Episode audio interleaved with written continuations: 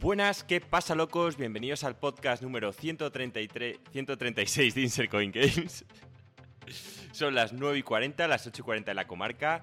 Hoy Marco viene cargado de buenos momentos con su PlayStation 5 y nos va a hablar sobre el Mike Morales. No es Mike Morales, pero lo tenía que decir Marco. Me apetecía decir Mike Morales para joderte.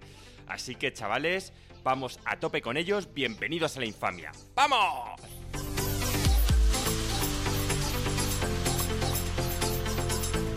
Joaquín, vaya desastre de, intro. Te la voy a dejar porque es graciosa. Te ha quedado natural y así es como es. No se repite aquí las cosas. Lo de Mike Morales era posta, es que te quería ya, notar. Ya, ya, ya, ya, pero es que, pero es que la, gente en el chat, para los que no sabes, para los que están aquí en directo, eh, siempre dicen decirle a Joaquín el, número de, podcast que siempre se equivoca. Y se lo hemos dicho instantes antes de que esto empezara. Y de repente la caga, tío, es increíble. Pero es el 136, o sea, estamos todos de acuerdo. Lo he dicho, lo he dicho, eh, así un lapsus. Ya no vamos por temporadas como quería Gringo. Vosotros votasteis y queríais que fuera simplemente numérico así. Y es como son. 136. ¿Qué pasa, Alex, tío? ¿Qué tal? Muy bien, Marco, muy bien. Tengo mazo de ganas de oír eh, tus experiencias con la PS5, tío. Así que. Ahora os lo cuento. Ahora os lo cuento. Gringo no está. Eh, tenía una cena de curro y no ha podido venir. Así que si queremos ser fieles a grabar los miércoles por la noche y que vosotros tengáis esto los jueves, no nos queda otra que hacerlo con o sin él. Y en este caso hemos elegido hacerlo sin él.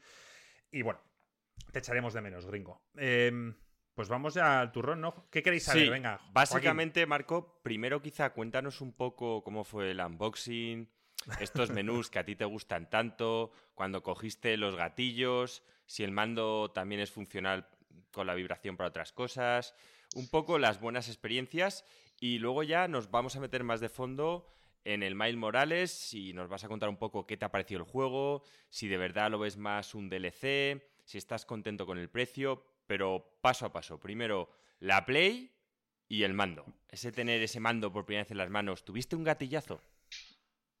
Pues parecido, parecido. a ver, eh, primero decir que, tuvimos, que he tenido suerte. O sea, eh, eh, y bueno, yo y todos los que reservamos la, consola el día de lanzamiento. ¿Qué pasa? Que la fecha que nos dieron era el 15 de diciembre, estimada, y mucha gente sospechaba que podía ser antes. Y eso así ha sido. Entonces, fue una sorpresa enorme cuando de repente vimos que el viernes se empieza a mover todo. Ya en FNAC, que era donde lo pillé, yo, ya te ponía que el pedido estaba preparado, que se había enviado y demás.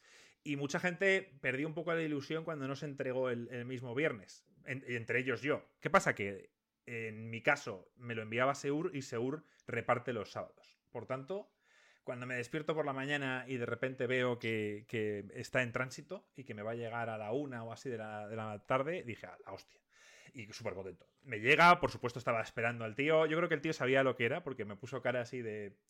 Sí, cabrón, es una vio, estaba llegando a Mordor y marcó ¡Orco, retiraos! Él sí que puede pasar, dejadle pasar. El ojo ahí le iluminaba, pero no es para que le ataquéis, coño, abrir camino. la cuestión es que llegó, llegó, era como Frodo trayendo el anillo, pues en este caso nos trajeron la PlayStation 5 y, nada. El unboxing, decir que, bueno, en comparación con el de Xbox es más pobre. O sea, decir que es muy parecido al que ya tenía la PlayStation 4. Es una caja de cartón externa que luego simplemente sacas y, ya está. Pues es una caja normalita, sin ningún tipo de diseño, de cartón y la consola viene bien protegida, pero no es como lo de Xbox, que era más bien una experiencia que te ponía un mensaje de Power Your Dreams y estas historias. El, unboxing es más pobre. Bueno, el de, la Play, el de la Play, la magia es cuando haces el unboxing y está la consola, ¿no? Los que hacen unboxing y de repente hay una piedra, pues imagínate la experiencia. Eso sí que es una putada y la pasa bastante gente. Me llega a pasar eso. Joaquín se muere de la risa, claro. Se hubiera partido la polla y tendría una historia que contar, pero no te podríamos haber hablado de la Play 5, que es lo que todos queremos oír. Entonces, bueno. Eh, eh, impresiones generales, Joaquín, ¿qué digo? ¿El diseño, lo que me ha parecido, el ruido? bueno, ahora que tienes las dos en el salón, ¿cómo las ves? ¿Cómo se miran una a la otra? Son las dos torres. y además, ya, que estás eh, bueno, vamos a decir, casado o ennoviado o entre una fase y otra, ¿qué opina tu pareja de el trasto que acabas de meter? A mi pareja le mola. Le mola más el diseño de la Play 5 que el de la Xbox. Y yo digo, ¿pero qué dices? Y dice, pues la Xbox es un cuadrado. Si eso es negro, no tiene nada. Y digo, ya, por eso es lo que, por eso mola. Y ella no, ella la mola. Joder, es que mola. Ya que te has dejado 500 pavos en algo, bueno, más bien se los ha dejado ella, ya que te has dejado por lo menos que se vea, ¿no? Que sea el centro de tu salón. En este caso a ella le ha gustado. Pero yo creo que, que la experiencia general es que a las parejas no les va a hacer mucha gracia ver a este tipo de no sé, de, humidificador o de purificador de aire, como sea, en el salón, porque lo parece, de verdad que lo parece, o parece un aire acondicionado de estos modernos. A mí no me gusta el diseño. Y, encima lo ves al lado de la tele, tío, y es que es enorme.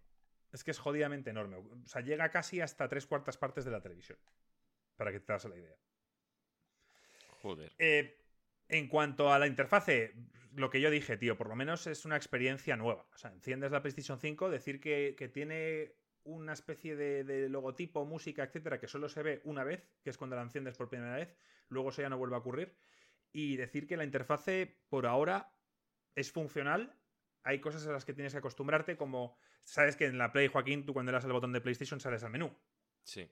En este caso no, en este caso le das al botón y se te abre el submenú que se, que se levanta desde abajo con todas las opciones, digamos, como eh, son pestañas que, que, lo que quieren es simplificar las cosas para que puedas acceder rápidamente a la mayor la mayoría de las funciones que puedas necesitar durante el juego. Y está bastante bien. Pero es acostumbrarse. Ahora para salir lo que es al menú de fuera tienes que mantener el dedo pulsado.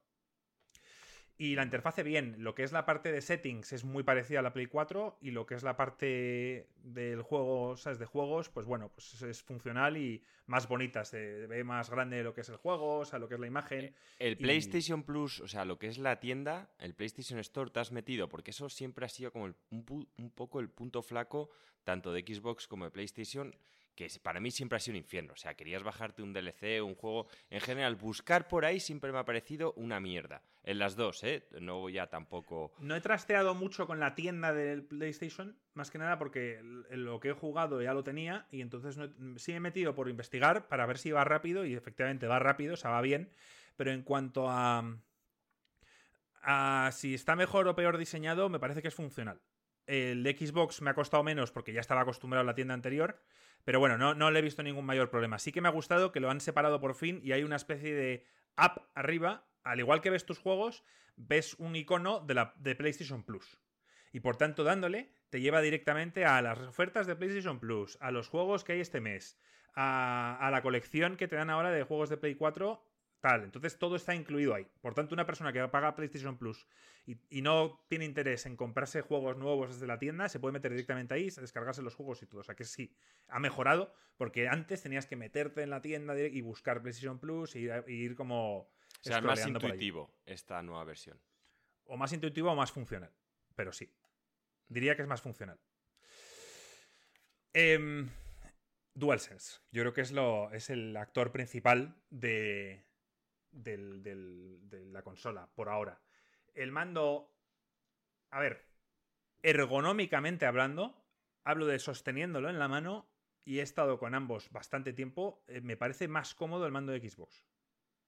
Me parece que las asas que agarras en la PlayStation 5 para mis manos son como pequeñas, las siento pequeñas, siento que no abarco el mando, siento que de alguna forma lo tengo un poco para arriba y que digamos que a la zona que quiero llenar de la palma no las tengo ahí, las tengo un poco para arriba. Esa es mi opinión personal. No sé si una mano más pequeña puede cambiar, pero en mi opinión creo que ergonómicamente hablando el mando de la Xbox para mí es más cómodo. Em, quizás eso puede ser porque el de la Xbox quizás está un poco más enfocado para el público occidental, que igual tiene una mano un poquito más grande, y el de la Play 5 para oriental, que puede que la tenga un poco más pequeña. Digamos que el de la Xbox, el de la Xbox se me ajusta mejor en la mano y yo siento que estoy agarrando un, asa. Mientras que, el de, mientras que el de PlayStation lo noto como si estuviera un poco como muy arriba, como que lo estoy agarrando un poco por sus extremos. Es una sensación rara. Quizá me tengo que acostumbrar, pero por ahora, si hablo de comodidad a la hora de agarrar el mando, me parece mejor el de la Xbox. Hay pocas cosas que me parezca también mejor el de la Xbox. Me gustan un poco más sus analógicos, la textura y demás. Y poco más, porque yo ya dije que era bastante fan de los botones de la PlayStation. En este caso se parecen bastante, al menos en lo que es la textura, a los de Xbox. Lo han hecho los dos como de.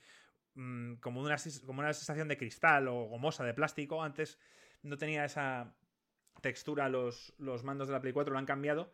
Y la cruceta me parece muchísimo mejor la de la Play 5. A ver, la- a mí es que en la Xbox la cruceta siempre ha parecido infame, nunca han conseguido dar con una... Partiendo de la base que la cruceta la usamos bastante poco, pero no me ha parecido funcionar para los juegos de pelea o Explorers 2D, que es más o menos donde veo que lo puedes llegar a ¿Sabes qué pasa? Es que es demasiado. eh, tiene demasiado clic. Tú estás jugando al Hollow Knight y está todo el rato clic, clic, clic, clic, clic, cliqueando. O sea, tú no puedes jugar al Hollow Knight con tu novia al lado durmiendo la siesta. Sí. Eso Puedes es- tener el. Puedes tener la tele a, a, a 3 de volumen, pero tú estás clic, clic, clic, clic y se, se oye. Y tu novia te va a decir, o tu novio te va a decir, oye, mm, quita esa puta mierda. Entonces, lo bueno del mando de la Play 5 y de la Play 4 es que no tiene ese clic. Es- como. Simplemente no existe, no hay, no hay sonido. Y por tanto, a mí me parece mucho más agradable y también para el que está al lado tuyo. Em, Y luego los botones de la Xbox, o sea, siempre me han parecido como más abombados, quizás los quisieron hacer más bonitos, pero los de la Play me han parecido más arcade. Más tirando No, a lo que eran son más botones. fáciles. ¿Sabes cuando en un juego te hacen típica combinación que tienes que pulsar X y A a la vez? O Y y B, o en Sí. este caso cuadrado y X. Y, y que, y que con el pulgar los pulsas bien y con la Xbox te da la sensación de como que tienen demasiado relieve. Sí. Pues eso, pues en este caso, eh, teniendo menos relieve que el mando de la Xbox, sí que es verdad que, que han ido un poco más hacia donde estaba Xbox. O sea, el ma- el- los botones no son, son más parecidos ahora a lo que es la Xbox de lo que eran a la Play 4, para mí. Vaya, ese cambio sí que es raro, ¿eh? Porque a mí un punto que me parecía que lo tenían mejor ellos. Pero bueno, la cruceta se mantiene. La sensación, de, la sensación de apretarlos sigue siendo parecida a la Play 4, por tanto puede que cuando tú lo pruebes digas, joder, pues sí, Marco, te has equivocado, o oye, yo pienso que se sigue pareciendo a la Play 4, pero hablo también de la textura, que es que da una sensación mucho más de cristal. Pero bueno, tampoco me quiero enfrascar mucho más con esto. Eh, el mando tiene evi- evidentemente el tema del, del- del haptic feedback y de, y de los gatillos, y eso sí que me ha dejado un poco alucinado. ¿eh? O sea, de verdad que si hablamos del mismo juego a la misma resolución, a los mismos frames y tienes que elegir qué versión jugar, si está bien adaptado el tema del DualSense, eh, puede ser un factor determinante. ¿eh? Porque, a ver, eh, a la vez que os hablo del mando, os voy a hablar del, del, del Astrobot, porque eh, en todas las plays viene un. para en que, este juego incluido. Para que puedas ver la experiencia, está claro. para que puedas ver la experiencia y, y- y es flipante. O sea, la verdad es que la experiencia es, ya os digo, es difícil que, que os lo pueda realmente explicar, creo que ya lo hemos hablado bastante, pero el hecho de cómo vibra, cómo pueden ser ligeros toques que notas o puede de repente vibrar de verdad o cómo puedes ir por hielo. Además, decir que, que te engaña el cerebro, porque no solo es el, el tema de que vibre, es que el mando tiene un micrófono. Esto ya lo tenía la, la Play 4, ya lo tenía, ¿verdad? El micrófono. Sí. Sí. Entonces, es una sensación de los ligeros mm, toquecillos que te va dando el mando y además ese, ese sonido que te va haciendo, por ejemplo, cuando patinas por hielo, se, oye- se oye como el, eh, el choque Sí, como la roce. cuchilla cuando, Exacto. cuando Entonces, se abre cuando camino en el hielo. Cuando mezclas eh, la sensación de la sensación del haptic feedback con esto que os digo del hielo, tu cerebro dice, vale, me creo la experiencia completamente. Cuando estás, cuando estás con cascos, el, el micro del, del mando lo oyes o no? Yo es que no juego con cascos. Vale. En la tele, en la tele no estoy jugándolo con cascos. Entonces, seguramente con los cascos que tú tienes, que son los mismos que los míos, te cueste eh, quizá algo más escucharlo. Seguramente, porque nuestros cascos la verdad es que insonorizan bastante. Pero bueno, te- como tú no vives con nadie, te pones el volumen a tope en el mando y, y ya está. Y decir de- del Astrobot Playroom me parece, esto sí que es un gesto, porque nos lo han regalado, y sí, vale, nos quieren mostrar todas las funciones del mando. Bueno, no, no he hablado, por supuesto, de los gatillos. Lo de los gatillos es impresionante. Lo de la resistencia que te dan los gatillos o me parece increíble. O sea, es una sensación que de verdad es, eh, no sé, Joaquín, eh, yo no sé si a ti te va a molar, porque sí que es verdad, luego iré con el Spider-Man, pero hay momentos en los que te puede cansar el dedo. A ver, yo, Claro. yo es que te- yo tengo un problema con eso y es que yo me paso todo el día en el trabajo con el mouse haciendo así.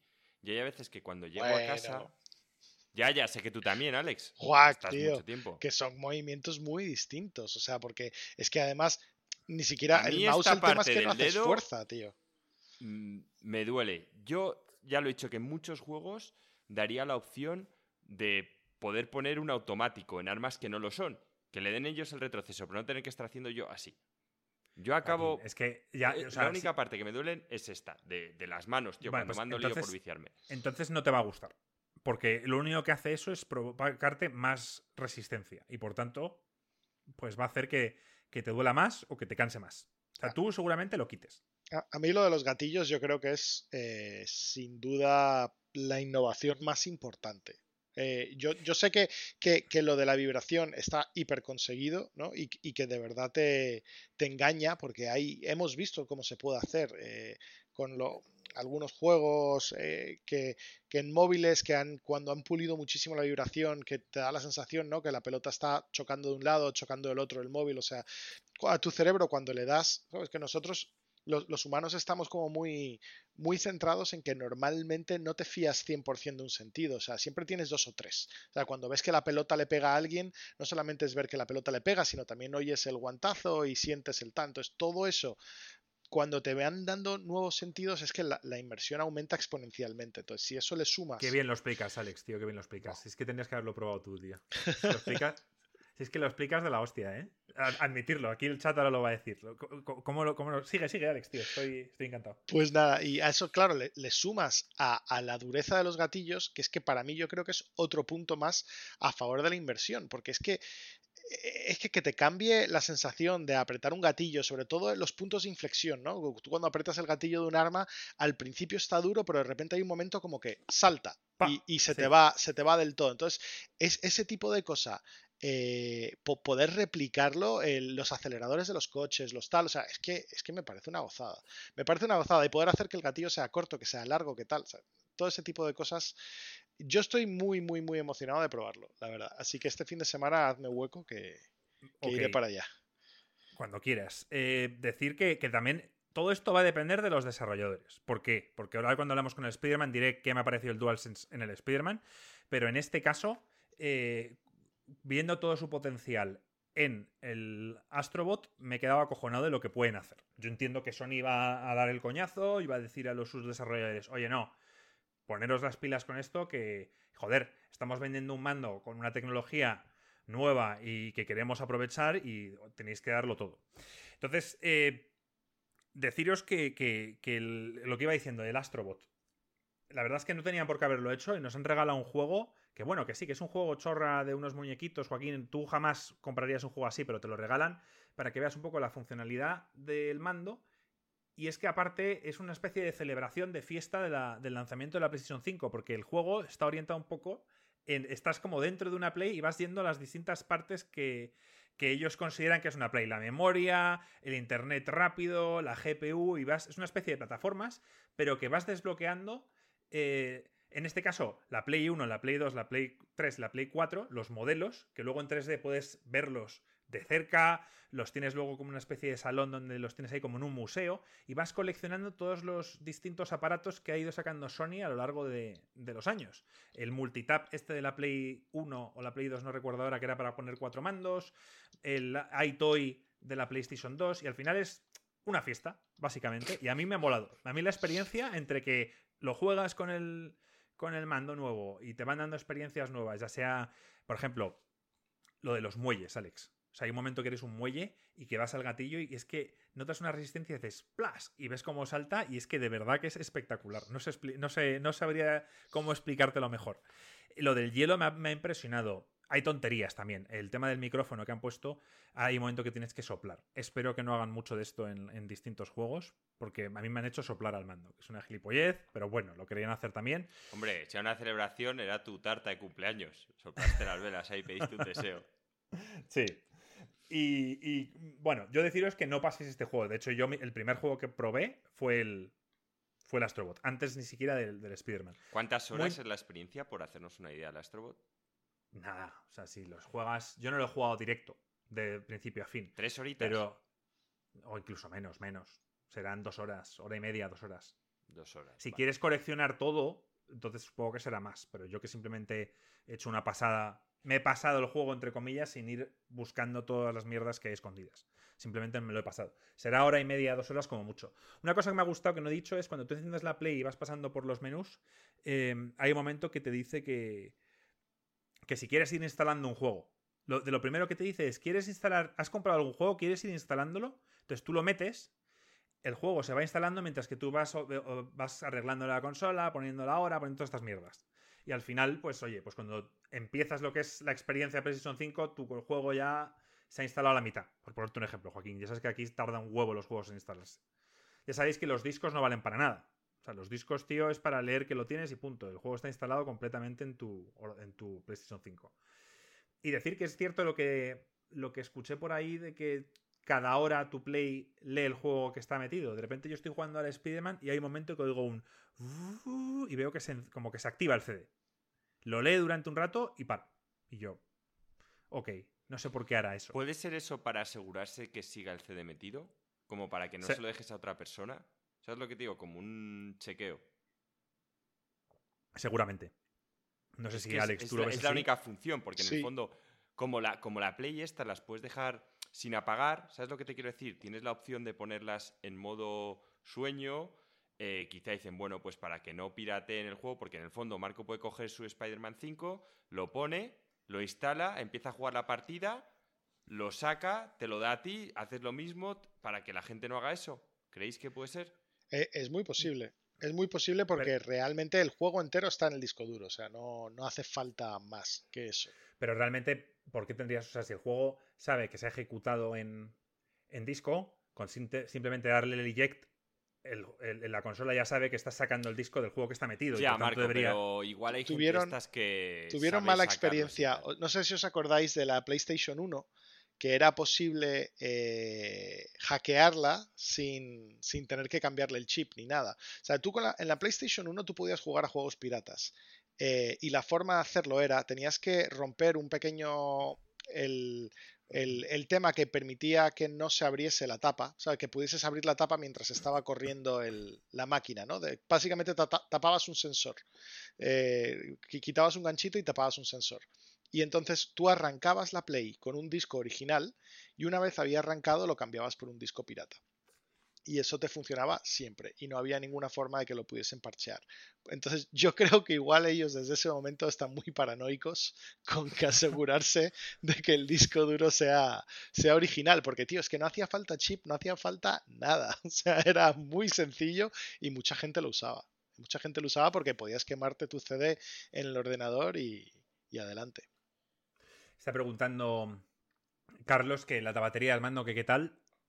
Pues es que tampoco, o sea, mm, bien, o sea, diré que bien. No, no ha habido ningún momento en el que el juego me haya dicho que se me estaba quitando la batería y le he dado duro al Spider-Man. Muy duro, como os contaré. Pero, así que diría que bien. No sé si igual que la PlayStation 4 o más, pero, pero está bien. ¿De qué longitud son tus sesiones, Marco? O sea, ¿Qué dirías? O sea, por, por ejemplo, yo al yo me, me, acuerdo que me molestaba cuando estaba el Sekiro, en plan, en medio de un combate con un boss, muchas veces me saltaba el tema de la batería con la Play 4. O sea, yo tampoco es que haga sesiones de maratones, pero, pero joder, yo creo que 4 o 5 horas sí. Yo puedo estar tranquilamente sí dándole 4 o 5 horas y no me ha saltado no me ha saltado nada. Así que entiendo que pueden ser 6, 7 lo que dura, porque sí que cuando me acabé el Spider-Man y llevaba toda la tarde, ya me salía que le quedaba una barrita de batería, así que puede ser. Y no sé qué más contaros. Yo solo dos mm. preguntas rápidas. Peso de la Play versus Xbox, ¿qué consola pesa más? Y peso de los mandos. Y el ruido, yo quiero saber el ruido. Y el ruido, también es importante. Pues es que, a ver, desde que he instalado la, la Xbox no la he vuelto a coger, entonces la Xbox da más sensación de pesada porque es más pequeña. O sea, esperas que pese menos, digamos. La Play 5 pesa un huevo. Pero si tuviera que comparar, quizá digo que la Play 5 pesa mucho, un poco más, pero no mucho más, ¿eh? O sea, la Xbox pesa bastante también, ¿eh? Es, una, es un bloque pesado. Eh, ruido, nada. No, no tengo el, coil este tan famoso. Alex, no, no se oye nada. O sea, la Play, tanto la Play como la Xbox pues, no, no se escuchan el juego a tope tal y no se oye estrés de ventiladores nada, nada. Nada, nada, No se oye absolutamente nada. Qué gusto, tío, qué gusto. Y, en cuanto al rendimiento, bien, pues lo que cabía esperar, el loading. El loading es. El Spider-Man es instantáneo, o sea, no hay loading. O sea, tú vas en un fast travel de un lado a otro, le das a la X y, y ves más bien animación de que el tío sale del metro. O sea, tú le das, la pantalla se pone en negro y un segundo más tarde está Miles Morales saliendo del metro y ya estás. O sea, no, no hay loading. Entonces, pues nada, pues esto es comodidad en todo, tío. O sea, si me hacéis comparar cómo es el lanzamiento de una y otra, mira, tengo que dárselo a la Play por el simple hecho de que, de que es novedoso, de que hay algo nuevo. O sea, aparte de poder jugar juegos que son exclusivos, eh, es el tema de que, bueno, pues el Astrobot ayuda porque es una fiesta de la PlayStation y al final lo notas así cuando tienes una consola nueva. El mando es una experiencia nueva, que es lo que siempre esperamos cuando compramos una consola. Y, al final, eh, como experiencia de nueva consola, creo que la Play hace mejor trabajo. La Xbox, lo que dice Joaquín, quizá es la edad, Joaquín, tío, y tú ya estás ahí que te mola el, el tema de que la interfaz sea la misma y por tanto ya estás acostumbrado desde el minuto uno y dices, ok, jugar, no sé qué, y Alex también porque le mola la funcionalidad. A mí me mola más, ya que es nuevo, pues meterme en los menús, ver a ver qué hay nuevo, qué han cambiado, etc. Pero eso ya depende de cada uno. Para que te hagas una idea, yo programo con un software que tiene 40 años, tío. Se diseñó cuando ni siquiera existían las interfaces gráficas. Y ese software es la hostia, tío, porque nunca ha cambiado, tío. O sea, siempre puedes usar las mismas cosas, las mismas customizaciones, te funciona en todos lados. No, tío, el cambio es malo. El cambio por cambiar es malo. Dice Juanjo, lo de introducir los discos en vertical da error al ponerlos al revés. Es que hay, hay un vídeo en el que un tío eh, empieza a decir que su play está rota y, sube un vídeo a YouTube. No sé si es un troll, ¿eh? Pero yo vi el vídeo y el tío parece gilipollas, porque es que mete el CD cuatro veces y el tío es que no me lee los discos y lo está metiendo al revés. ¿Sabes? Entonces, yo lo ha hecho aposta seguro. Es un troll, ha conseguido sus views. Mm, tiene toda la pinta, tío. Yo puedo entender que, en vertical tienes que, como decir, vale, es hacia la izquierda. O sea, tienes que pensarlo mm, un segundo para decir, vale, si está tumbada, ok, es así. Pero ya está, no, puedes equivocarte siete veces en meter el disco. Más que nada porque es como un USB. Lo pruebas de una, lo pruebas de otra y ninguna de las dos vale, pero la tercera entra. Pero no te dice que el disco está al revés. No lo he probado. No lo, no lo he metido en revés. Tío, que Marco es de Isercoin, o sea, es grupo de talento, pero no llega a tanto, no es feo de grupo de talento. Entonces. Por ahora has eh, metido los discos bien. Sí, por ahora sí. Y poco más. Em, no, sé, no se me ocurre nada más que contaros. el tema del plastiquete de fuera de la consola, bueno, pues a mí me da miedo cambiarlo. O sea, a mí me molaría que mi PlayStation fuera negra. Y si sacan los plates negros, me lo pensaría. Pero yo he tirado un poco ahí, no he querido sacarlo, pero he tirado un poco y, y no sé, me da cosa. Te da mal rollo. Pero igual tienes que tirar más duro, Marco. Ya, ya, ya, sí, claro, pero no me apetecía romper la consola el primer día. Así que vamos a esperar a que me compre las de repuesto, por si acaso. Entonces, al menos si lo rompo, tengo la, que me he comprado para sustituirlo. Ah, bueno, y el tema de la, del soporte. Soporte bien, o sea, la verdad es que no tenía la gente, todo el mundo, con una llave, una moneda, lo que queráis para atornillar ese, tornillito pequeño que viene, que tienes que atornillarlo a la base para ponerlo en vertical. Pues mm, probé una llave, una moneda y algo más que tenía y ninguna de las tres entraba. Al final tuve que hacerlo con, un destornillador, me tuve que ir al, trastero a coger un puto destornillador, porque ni la moneda ni la llave que tenía entraba. Así que una historia más. Y está firme. Con la base esa lo ves que no se cae. Sí, tiene, no, y tiene una estructura gomosa, o sea, tiene una, textura gomosa que hace que, bueno, pues que es antideslizante y que eso no se va a caer. ¿Cómo lo has puesto, Marco? ¿De pie o de lado? De pie. y no te venía, o sea, en la caja te viene para ponerla a lo largo, o sea, no te viene como para ponerla de pie, la base o cómo funciona. O viene la base desconectada. Viene, la, base viene aparte, tienes que ponerla tú. Ya veo. Y la base, eh, ponerla con. Bueno, en las dos requiere un trabajo. O sea, si no, no has visto. o sea, de hecho, si no has visto un tutorial, hay gente que puede poner la base en vertical, o sea, en horizontal mal. Porque hay dos indicaciones, dos como logos de PlayStation, que es donde tienen que ir los dos ganchillos para ponerla en, en horizontal. Y, yo, por lo que he visto en fotos, gente incluso de la industria, el de Sifte, del dueño de Sifte, Joaquín, ha puesto su consola mal. Enseñó una foto de. Ya está, de ¿sabes? ya está mi Play 5 instalada. Y la ves en plan que el soporte está todo a la izquierda. Y la gente, tío, instala bien eso que se va a caer. Ay, Dios mío, qué ridículo, tío. En fin. Talento puro. Y, y ya está. Eh, bueno, deciros que, estoy encantado, que muchas gracias a Petacetas por regalármela y nada, espera muchas horas de bici. Vamos, Joaquín, con el Miles. Eh, sí, porque a mí ya no me queda, salvo que Alex quiera. Creo que te iba a preguntar, que me imagino que no, o que igual no lo has visto. No son compatibles los temas de la PlayStation 4 con la PlayStation 5, ¿verdad? Es un tema totalmente distinto. Los temas te hablo los de fondo de pantalla. ¿Sabes? Como yo que tengo en ah, mi pues PlayStation 4 tengo puesto uno de CD Projekt, que básicamente es del, del Witcher 3, que me gusta bastante, me encanta la musiquilla y es uno que no he cambiado porque me mola. En un tipo de menú sale Siri, en el otro sale Geralt. Y No me da que va a ser un exclusivo del 4 y del 5 los que saquen del 5. Ni idea, no lo he probado, pero entendería que no. Porque si los menús y todo ha cambiado, supongo que. que- Además, como ahora cada, cada icono tiene su tema, llamémoslo así, no veo ahora cómo podrías elegir uno solo. Ya que tú cuando vas scrolleando por los distintos, por el menú de arriba, eh, salen las carátulas de los juegos y tú cuando estás en la carátula del Spider-Man, abajo aparece en grande típico Miles Morales y ahí te pone, yo qué sé, descargar el DLC, darle a jugar, eh, hay gente que está streameando esto, o sea, te pone como una especie de, de- de- de pantalla donde te indica todas las mierdas de- del juego que estás en ese momento seleccionando. O sea, que no, no veo que, que sigan los temas. Vale, pues vamos a ponernos con el, con el Miles Morales. Miles Morales. Ya te lo has eh, acabado, ¿no? No solo me lo he acabado, sino que me lo he acabado dos veces. Ostras. Joder. O sea, que estamos viendo que muy largo no es, ¿no?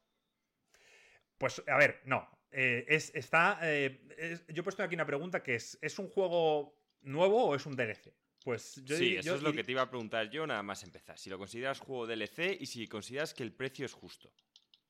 A ver, eh, es un juego, no es un DLC. Eh, el juego a mí me ha llevado la primera vez, la primera vez haciendo todo, y hablo todo, 14 horas, Ok. ¿vale?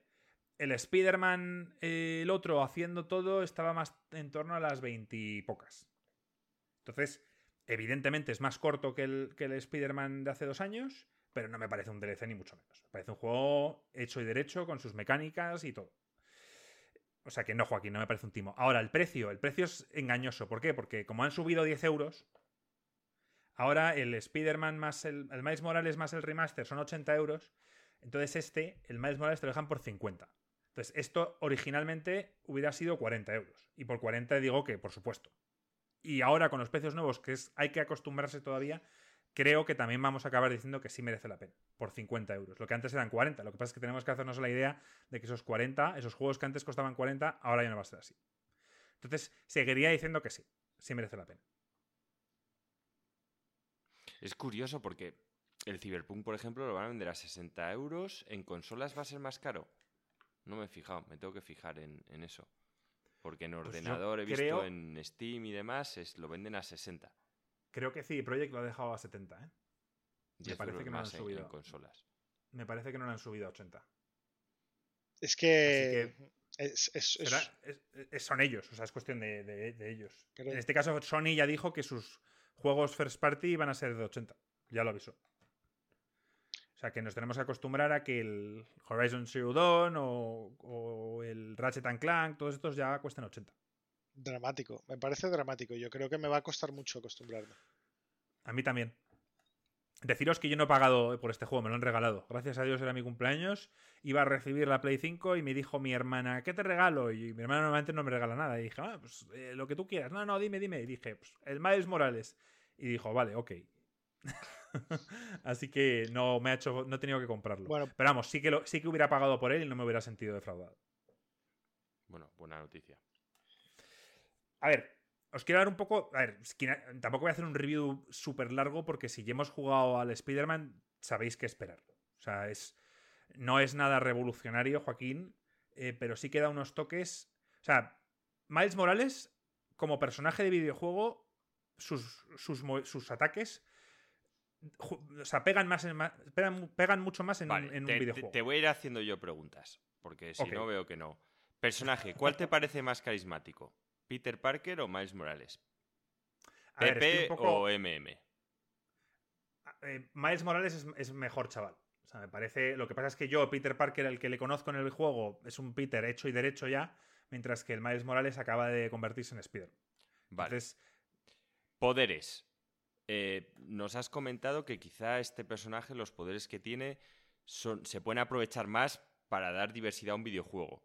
Entonces, Exacto. esto está haciendo que el combate. ¿Esto afecta más al combate y al modo de viajar o, o solamente al combate?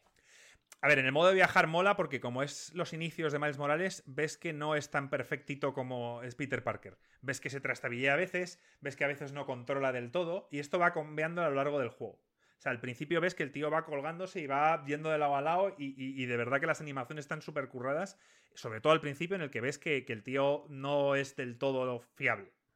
Entonces eso, eso mola mucho. Por eso coge el metro, ¿no? Exacto.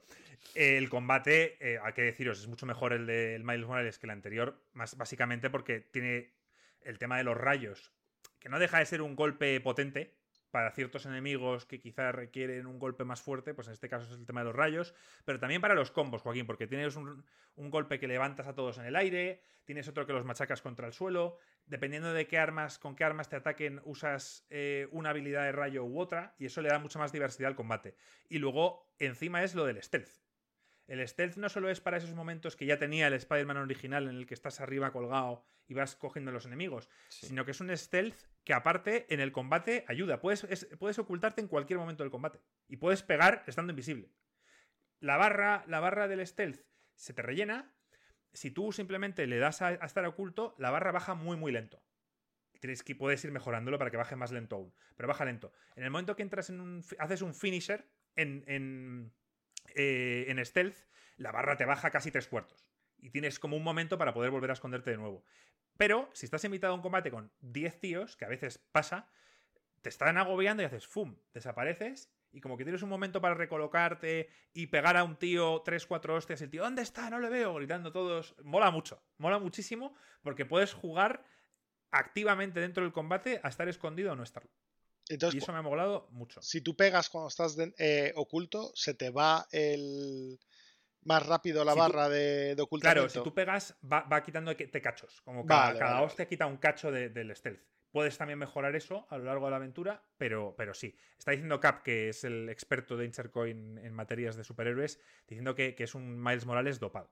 O sea que que él que lee los cómics quizá veas a Miles Morales y sobre todo en sus comienzos que es mucho más débil. Bueno, en este caso Cap yo creo que por un, porque sea un videojuego y al final que le controlamos nosotros, creo que, está bien que le hayan hecho más dopado por el simple hecho de que a nosotros nos divierta. Pero vamos, en cuanto a mecánicas, Joaquín, te diría que es muy superior este al, original. ¿Y quiénes son los malos que salen en el. O sea, o, sería mucho spoiler contarnos algunos de los malos. Sí, a ver, es que quien, quien esté al tanto de la historia de Spider-Man, yo vi la película de hace poco, la de Miles Morales y el multiverso, y, uno de los malos está ahí. Es brutal. No sé si os acordáis. Qué peliculón, por favor. Eh, uno de los uno de los malos, eh, no es que no quiero spoilear por si acaso alguien no lo ha jugado, pero digamos que, entiendo, nos lo puede decir Sinocap, que, que sigue un poco las historias de, los cómics o las han entremezclado un poco, yo creo que está bastante bien. La historia al final, Joaquín, son dos facciones, por un lado está Roxxon, que son una gente que está intentando, o creemos que está intentando hacer una, energía limpia, y por otro lado hay otra facción y están como enfrentándose. Y Miles Morales está un poco en el medio, y bueno, pues hay personajes de ambos lados que, él conoce o que va a conocer. Y luego es molado de que Peter Parker, esto es un poco, parece un poco como un side adventure. Peter Parker se va de vacaciones. O sea, él al principio de la aventura aparece. Tiene, e, el comienzo del juego es espectacular, por cierto. O sea, el tema de la, la, intro, digamos, y el primer combate y todo eso es espectacular que estáis los dos, Peter Parker y tú. Y hay un momento en el que él te dice que se pira con Mary Jane a Europa, que tiene que acompañarla y tal, y que, que, te ve capacitado para, hacerte cargo de la ciudad. Y claro, bueno, pues pasa de, pasa de todo y demás. Pero creo que, está, bien, está bien hecho de que no esté Peter.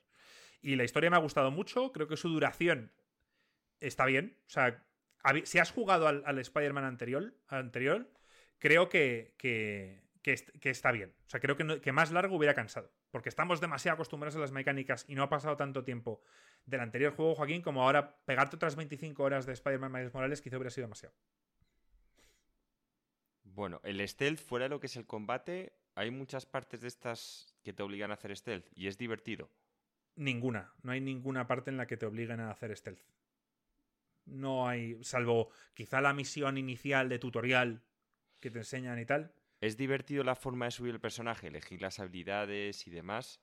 Es igual que en el anterior, es igual, eh, pero menos habilidades. Todo sube más rápido. Tú, notas que cada misión que haces subes de nivel. tienes el, eh, una aplicación que ha montado su amigo Gak, o Gaki, Ganki, no me acuerdo ahora cómo se llama su colega, que es una aplicación que es el, el vecino favorito, Spider-Man o como se llame, y básicamente vas cogiendo desde la aplicación misiones secundarias y también, pues típico, hay un robo tal y te avisan a, través de la app y, tú vas. También hay algunas pequeñas partes en las que manejas a Miles y creo que todo está muy bien hecho, tío. Los personajes, les coges cariño a la familia de Miles Morales, a sus colegas y, me parece redondo el juego, no, no le encuentro ningún pero.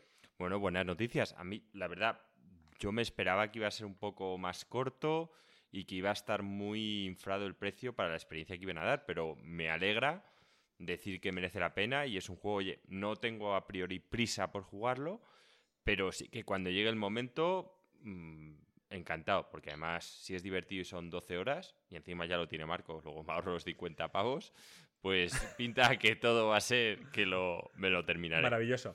Hablamos de, si queréis, del rendimiento en la PlayStation 5, ya que lo estamos jugando en la nueva consola.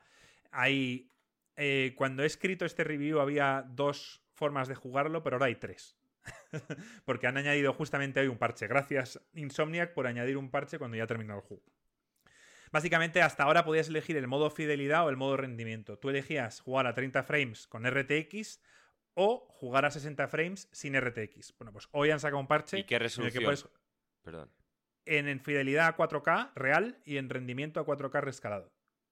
Pero es que hoy han sacado un parche en el que juegas a 60 frames con RTX bajando la resolución. No sé si a 1080, no sé si a 2K, pero bueno.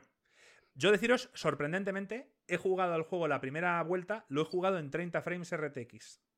¿Por qué? ¿por qué? Dice Ruffer que me ha dicho esta mañana que, esto lo han dicho varios, en varios sitios, que eh, no sé cómo explicar, pero era eh, más cinematográfico, los 30 frames. Es de estos juegos que los 30 frames están bien implementados. Y, cuando vas por la ciudad, le daba un toque. Cuando ibas con 60 frames, iba todo demasiado fluido. Es como cuando ves, Alex, la, película del Señor de los, Anillos. El del Hobbit, no. El del Hobbit a 48 frames que dices, ¡guau! ¿Esto qué es? Sí, sí, te, choca. Entonces, no, no llega a eso, pero decir que jugarlo a 30 frames en 2018 con el original no tuvimos ningún problema, ¿no, Joaquín? No, yo la verdad es que me lo. a mí ese Spider-Man me gustó mucho, ¿eh? estuve muy contento con él. No recuerdo si le di un sólido o un full pedal, creo que fue más bien un sólido, pero buen juego. Sí, entonces eh, deciros que, que, sorprendentemente lo he jugado a 30 frames y me ha encantado. Cuando me he puesto en la segunda ronda el nivel más difícil de dificultad sí que lo he hecho a 60 frames porque te exige más en el combate y ahí sí que merece la pena tener más fluidez y ver todo mejor. Pero decir que, a mí me ha gustado jugarlo a 30 frames, sorprendentemente. Y, y el RTX sí, es una pasada. O sea, como no solo es el hecho, Alex, de que cuando estás en un edificio pegado ves el reflejo de toda la ciudad real detrás y al mismo Spider-Man pegado en la ventana, lo ves como se mueve, es como si fuera la realidad. Pero también ves las bombillas por la noche eh, como esa luz, como esa niebla que hay, la ves a través, como, ves cómo incide la luz sobre el suelo. No sé, me ha parecido la hostia. Es que ah. es muy importante, bien implementado, tío. Es que al final son a veces las como que las pequeñas cosas que tú conscientemente no notas, pero inconscientemente te da ese realismo. Sí.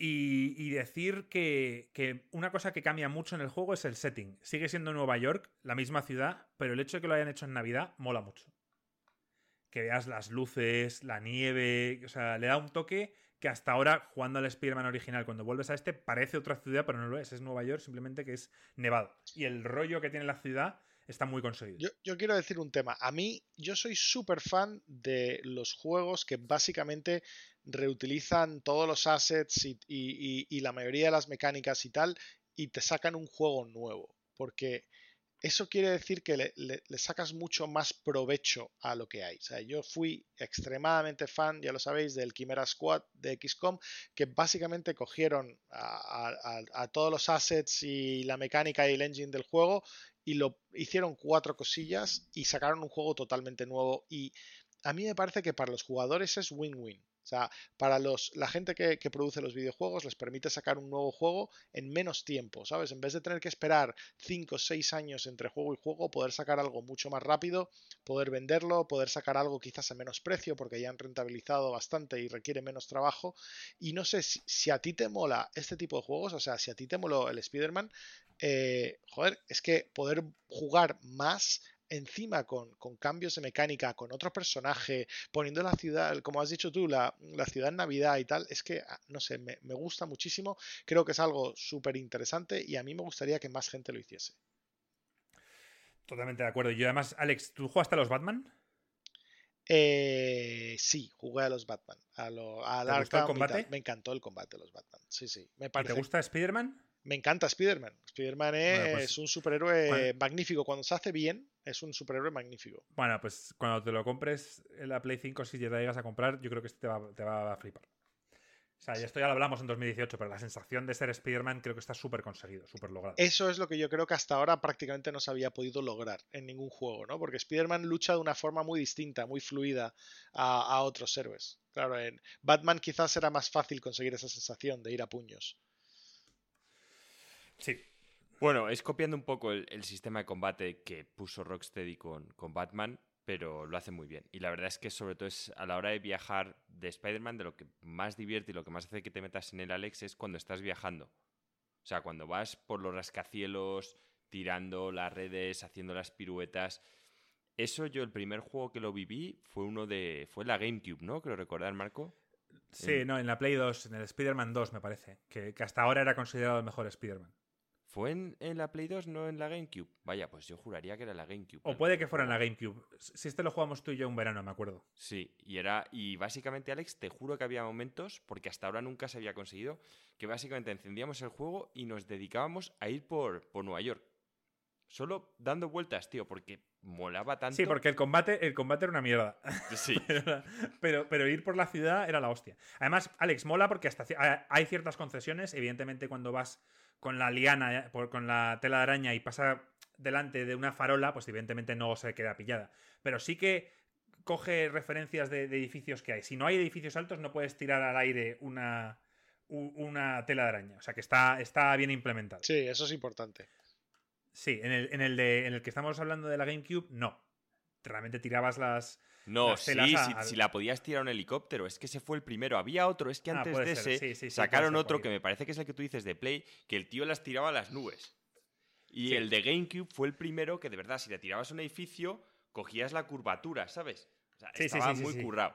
Y eso mm, mola bastante, la verdad. En se me había olvidado deciros, DualSense en este juego, muy poco pobre trabajo de Insomniac en cuanto a la implementación del DualSense. O sea, realmente le han dado un poco de resistencia a los gatillos que a mí al principio me resultaba hasta incómodo porque digo, ¿por qué le dan esa resistencia y no me está dando un feedback de que esté lanzando nada? Simplemente hay como una... llegas al 60% del recorrido y hay de repente una resistencia que te obliga a darle un poco más fuerte, pero no hay un... ¡pa! No hay como que lo sueltas.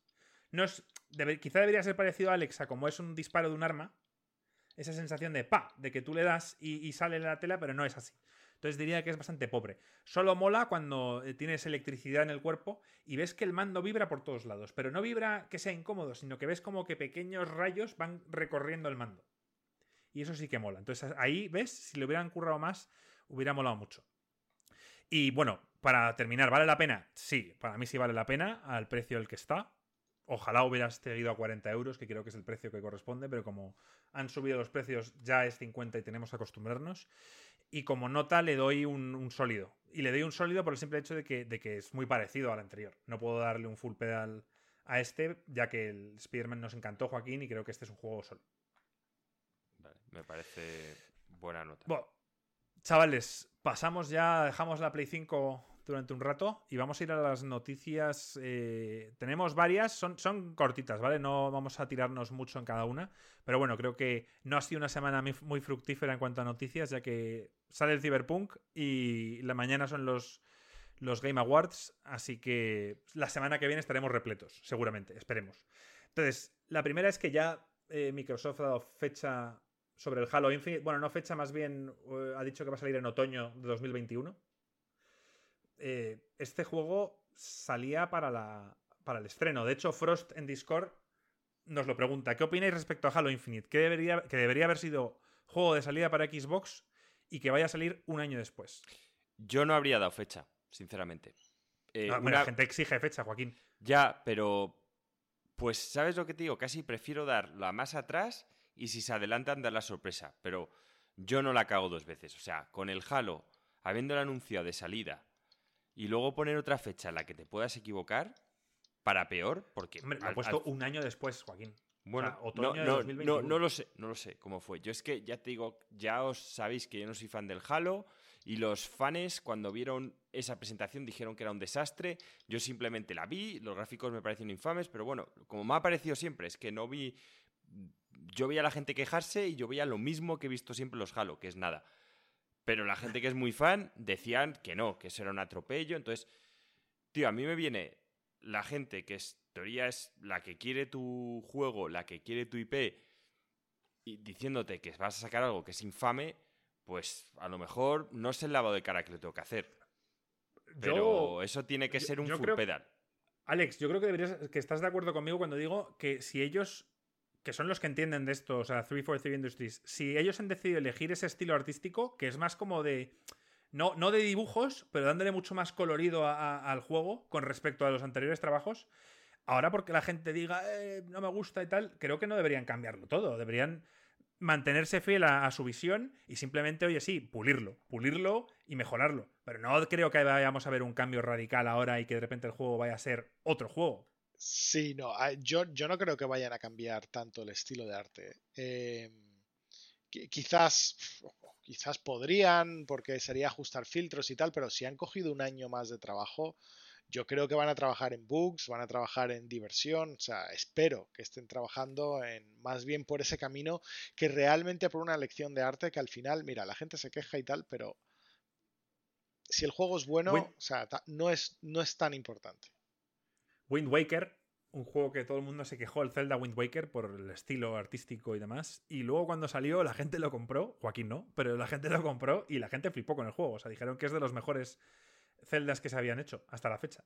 O sea que sí, que creo que, no debes cambiar porque la gente ahora resulta que no les guste o que digan qué tal. Al Pero final tienes que mantenerte fiel. Yo creo que la demo también tenía deficiencias. No solo. O sea, es verdad que la gente se quejó mucho por el, por el tema visual, pero había deficiencias eh, físicas, o sea, de, juego. Se veía clipping, se veía. O sea, yo qué sé. Se veía poco pulido el juego, realmente. Sí. Eh, se veía. Yo que ahora que he pegado todo un repaso a la saga Halo, se veía un poco vuelta a la esencia, que era lo que mucha gente o muchos fans de Halo querrían, pero quizá tendrían que haberle dado una demostración más cinemática. O sea, haber puesto una pequeña muestra de cómo es el juego y que la gente diga, ah, joder, vuelta a los orígenes, esto es como el Halo 1 tal, pero luego haberle dado un, eh, yo qué sé, una historia en medio, haber puesto una serie de, visuales, haber puesto una cinemática, algo, para dejar a la gente un poco pillada. Han, cogido prácticamente un año más eh, de un juego que en, las, en, las, entrevistas el propio Phil Spencer ha dicho que él le hubiese encantado que saliese de lanzamiento, había mucha presión para que saliese de lanzamiento, la primera Xbox salió de lanzamiento con el Halo, entonces era como vamos a volver a lo épico que fue la primera Xbox y, y tío, se han cogido un año más, es que el juego es un desastre. O sea, que la, única cosa más cagada que, que, lanzar sin juegos y no lanzar con el Halo es que es lanzar con un Halo que sea un desastre. Y es que, no sé, es que yo creo que no hay otra opción. O sea, esta es la decisión que tenían que tomar. Eh, prácticamente siempre la decisión correcta es retrasar un poco, porque al final el juego lo vas a vender durante X años y va a perdurar en la memoria de la gente durante muchísimo más tiempo y el valor de la franquicia vale dinero gracias a los juegos que han salido. Eh, y todo eso y el retraso pues cabrea a la gente pues durante un tiempo. O sea, al final la gente que se lo va a comprar pues se lo compra. Y con, perdón, la última cosilla, como dijo Phil Spencer en, la, en la entrevista que suena un poco frío, dice, me hubiese gustado tener el Halo de lanzamiento, pero no podría vender más consolas. O sea, la producción la tengo toda vendida. Entonces, en el fondo, pues, ¿qué más da, no? o sea, casi está I'm rich, bitch. No, pero Hombre, tener, tener un lanzamiento pobre, o sea, a nivel de, gente que está disfrutando de las nuevas consolas y ver que los servidores del Halo están medio vacíos o que no hay tanta gente jugando y tal, también es un problema. O sea, que el hecho de que esperar a que haya más gente con una consola va a hacer que luego Joaquín el multijugador, que mucha gente compra el Halo solo por el multijugador, pues sea mejor. La experiencia sí, Pero sobre todo es que, me, refiero, tío, si es una IP tuya de Microsoft, es que el juego tiene que ser full pedal. O sea, no, es que no te puedes conformar con menos notas. A mí, cada juego que... Hay ciertas... Me refiero, es como Uncharted, como... Mm, es que cualquiera básicamente lo que está haciendo Sony es... El estándar de calidad tiene que ser altísimo. Porque ahora mismo es, lo que les está diferenciando. Entonces, si la has cagado... O sea, yo no habría enseñado eso. Ni habría dicho que es de. O sea, yo no me habría arriesgado. O sea, yo no digo que un juego está en lanzamiento hasta que yo no lo he jugado y he dicho, vale, esto es la polla. O sea, no, a mí me viene y me dicen, oye, esto está. Digo, no. Yo lo quiero ver con mis propios ojos.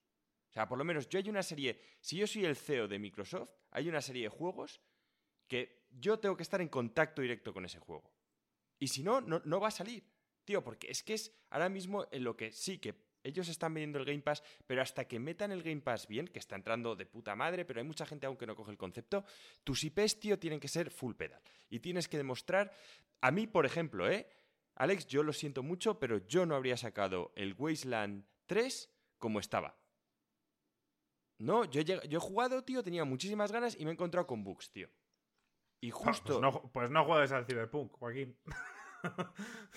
ya. a ver, cuidado cuidado con lo que dices porque ahora iremos luego con ella. pero, ¿eh? pero, no es lo mismo. O sea, te estoy hablando que yo sé que cuando juego a un Witcher, cuando juego a un Fallout, va a haber algunos bugs. O sea, son mundos abiertos, es muy complicado hacerlos perfectos.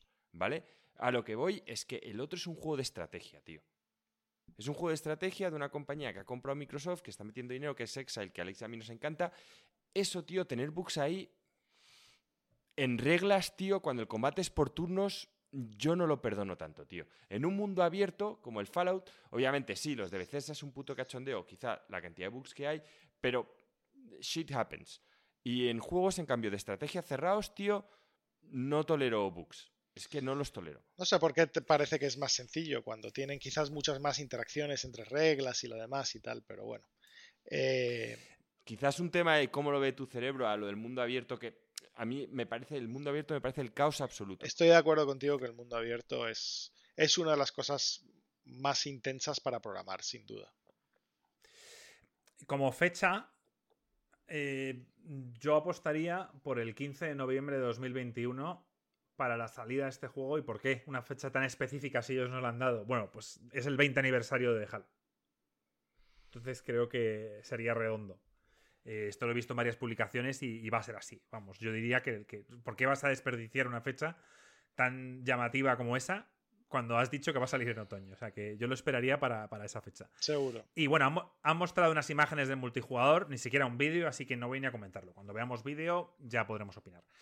Venga, vamos a, pasar de topic eh, cambio radical. Eh, ¿Qué os parece Oscar Isaac como elegido para encarnar a nuestro querido Solid Snake. Brutal. Yo veo a Alex, veo a Alex mover la cabeza. Brutal, brutal. contento? Estoy que no podría estar más contento, tío. Es que no, no se me ocurre, yo creo, a nadie que fuese mejor elección. A nadie. Eh, en la época de joven, hablábamos siempre Joaquín y yo de Hugh Jackman. Sí, pero está muy mayor. Pero, pero no tan petado. Es que Hugh Jackman está mayor y petado. Y, y, Snake nunca ha sido así un tío fuerte, pero no. Joder, no era el Hulk, ¿sabes? Entonces, Oscar Isaac, eh, para quienes no los conozcáis, es el piloto de, la última trilogía del, de Star Wars, que no me acuerdo de su nombre, Poe, algo Poe. Ahora me lo sacarán por el chat. Eh, también es, eh, hizo de malo en la película X-Men Apocalipsis, pero ha hecho muchas cosas más. Yo creo que lo, lo interesante de Oscar Isaac es que es un actorazo. ¿Vale? O sea, ha, hecho Poe Dameron. Ya nos lo han soplado por el chat. Es que el, chat siempre nos, nos, saca las castañas del fuego. Ahí está. Menos mal que hacemos esto en directo y, nos pueden corregir y sacar. Ahí está la gente lista, de verdad. En, por una razón más para apuntarte. Eh, pues sí, lo, lo, increíble, para mí lo interesante de Oscar Isaac ya no es un tema físico. O sea, que físicamente se parezca más, menos tal. Eso da, un poco igual. Lo importante para mí es la calidad de actor que es. O sea, él, él ha actuado en un montón de películas indie y, eh, y, es uno de estos que son real, real, realmente buenos actores. Entonces, eso cambia mucho, cambia mucho el impacto, porque esta es una historia interesante, es un personaje chulo, y si, tú, si combinamos, si tenemos la suerte de que, de que esté más o menos bien dirigida, yo tengo bastante confianza en que él va a poder hacer un muy buen papel en esta película. Sí, a mí me parece una gran elección. Es que es, yo he visto muchas películas, la de Ex Máquina, que es eh, básicamente la película son tres personas. O sea, tres personas y él es una de esas tres y lo clava. Y la película la lleva él, él es el malo. Es un CEO, él es el, CEO, de una empresa, que es un genio programando y está haciendo la inteligencia. No, le ponía cara, o sea, no, no, sabía que era él. Sí, es un poco pues camaleónico, se deja barba tal y, le cambia sí, mucho. La verdad, yo creo que lo puede clavar. Así actores que que lo podrían haber hecho también. El Jake Hallahan o algo así, es que el nombre no me sale. Gillingham, ese es otro tío también muy camaleónico. El único que yo he visto una peli de videojuegos que hecho hizo la de Prince of Persia, que para mí es aceptable, porque la mayoría de películas de videojuegos son infames. Eh, y no sé, ahora no me vienen más así a la cabeza que tengan la edad y el físico un poco y la calidad para hacerlos. Tiene que tener carisma, porque Snake, sin decir mucho, es carismático. Y si me, ya me habéis convencido, si decís que los Oscar que este tío, buen actor, ha estado en muchos roles distintos y tal, creo que en la trilogía de, Star Wars es de lo poco que se salva. Es su personaje. Sí, sí. Eh, la, yo no sé, vamos a ver si ya, ya que apuntaste, parece que está dirigida por Jordan Vought Roberts, que hizo King Kong School Island. ¿Alguien la ha visto? No. No la he visto. No. Yo tampoco. No puedo comentar, pero no parece ser una lista de películas muy interesantes, ¿no? a, ver, a, ver, a mí King Kong de pequeño me gustaba mucho. O sea, que, quizá no he visto la última, la de School Island. He montado en la atracción que hay en, Universal Studios en Florida, la hostia, pero no he visto la película, o que tengo que verla. A, ver, no creo, muy mala no puede ser, tiene que ser entretenida, una película entretenida, con buenos efectos especiales. No sé, yo me vi eh, la de Assassin's Creed, o sea, vaya película mala. Y además es que como el tema era en España y tal, dije, venga, tal. Tío, no te metas con Assassin's Creed, que es una de las cosa más infame. O sea, cuando creía que el juego era lo peor que se podía, luego vi la peli y dije, tío, o sea, madre de Dios. es mala, es mala, es mala. Pues, pues que sepáis que es una de las películas favoritas de mi mujer. Bueno, pero eso no Porque le gusta el protagonista, ¿no? Te jode. Alex, Alex, tu mujer siempre nos da like en Facebook al podcast, pero no lo escucha. Así que puedes decir aquí lo que quieras. Eh, no sé, la verdad que sí, sí. Em, encima, encima Michael Fassbender, que es buen actor. claro, es que dije, tío, espero que sea buena tal cual. Y con lo malos que son los juegos, se currará la peli. Rodar en, rodar en Sevilla, en Sevilla, tío. Para, o sea, me refiero. Tenía todo para triunfar, al menos aquí. Y, nada, dramática. Básicamente, hacer una mierda de peli recordando a todo el mundo que la Inquisición española éramos el, el imperio, ¿sabes? De Star Wars. Dice Lars, es versátil. También hizo papel de un árabe. El tipo, el tipo, puede pasar por un caucásico europeo con piel bronceada como también de caucásico persa. Pues sí, o sea, mira, al final, además tiene ese tono de piel que le puedes poner, ¿sabes? Y yo le he visto unas fotos con barba y es que puede ser perfectamente eh, Solid Snake o, o Big Boss, ¿sabes? Porque, a ver, no quiero entrar, quiero entrar un pelín en modo spoilers. Si hay alguno del chat que a estas alturas no ha jugado a los Metal Gears, yo creo que ya estamos Joaquín, ¿tenemos que mantener spoilers también para el. No, tío. O sea, esto ya es. el Metal Gear. Es historia clásica, tío. No jodas. Quería preguntarlo. Bueno, terminamos con esto, Alex. Derek Connolly, eh, la trilogía nueva de Jurassic Park, ¿la has visto? Sí, sí. A mí no me parecieron malas. No, a ver, yo qué sé. Está, está, se puede ver eh, y tuvieron éxito taquillero. O sea, lo, comparas con Parque Jurásico 1 de Steven Spielberg y evidentemente es una No, lo, estoy comparando con, la, con la Isla Perdida Parque Jurásico 2. O sea, eh, sí, que, o sea de, de, Spielberg obviamente no, no va a estar a la altura. Pues este sería el guionista y luego está como productor Avi Arrad, que es el que hizo Spider-Man y el multiverso como productor. O sea que, bueno, Decir que esto es prioridad para Sony, aún no ha empezado la producción de la película, pero que Sony tiene muchas ganas de sacarlo, parece ser, y que lo quieren dar bastante prioridad. Ahora, aquí es donde quería llegar yo un poquito. ¿Os apetece mm, sobre qué podría tratar Metal Gear 1 quizá? O sea, el primer juego de PlayStation. Eh, quizá algo más eh, Metal Gear y a la vez Big Boss. Eh, no sé, ¿cómo, ¿cómo, lo veis? va a ser, o sea, casi seguro que va a ser el Metal Gear el de PlayStation.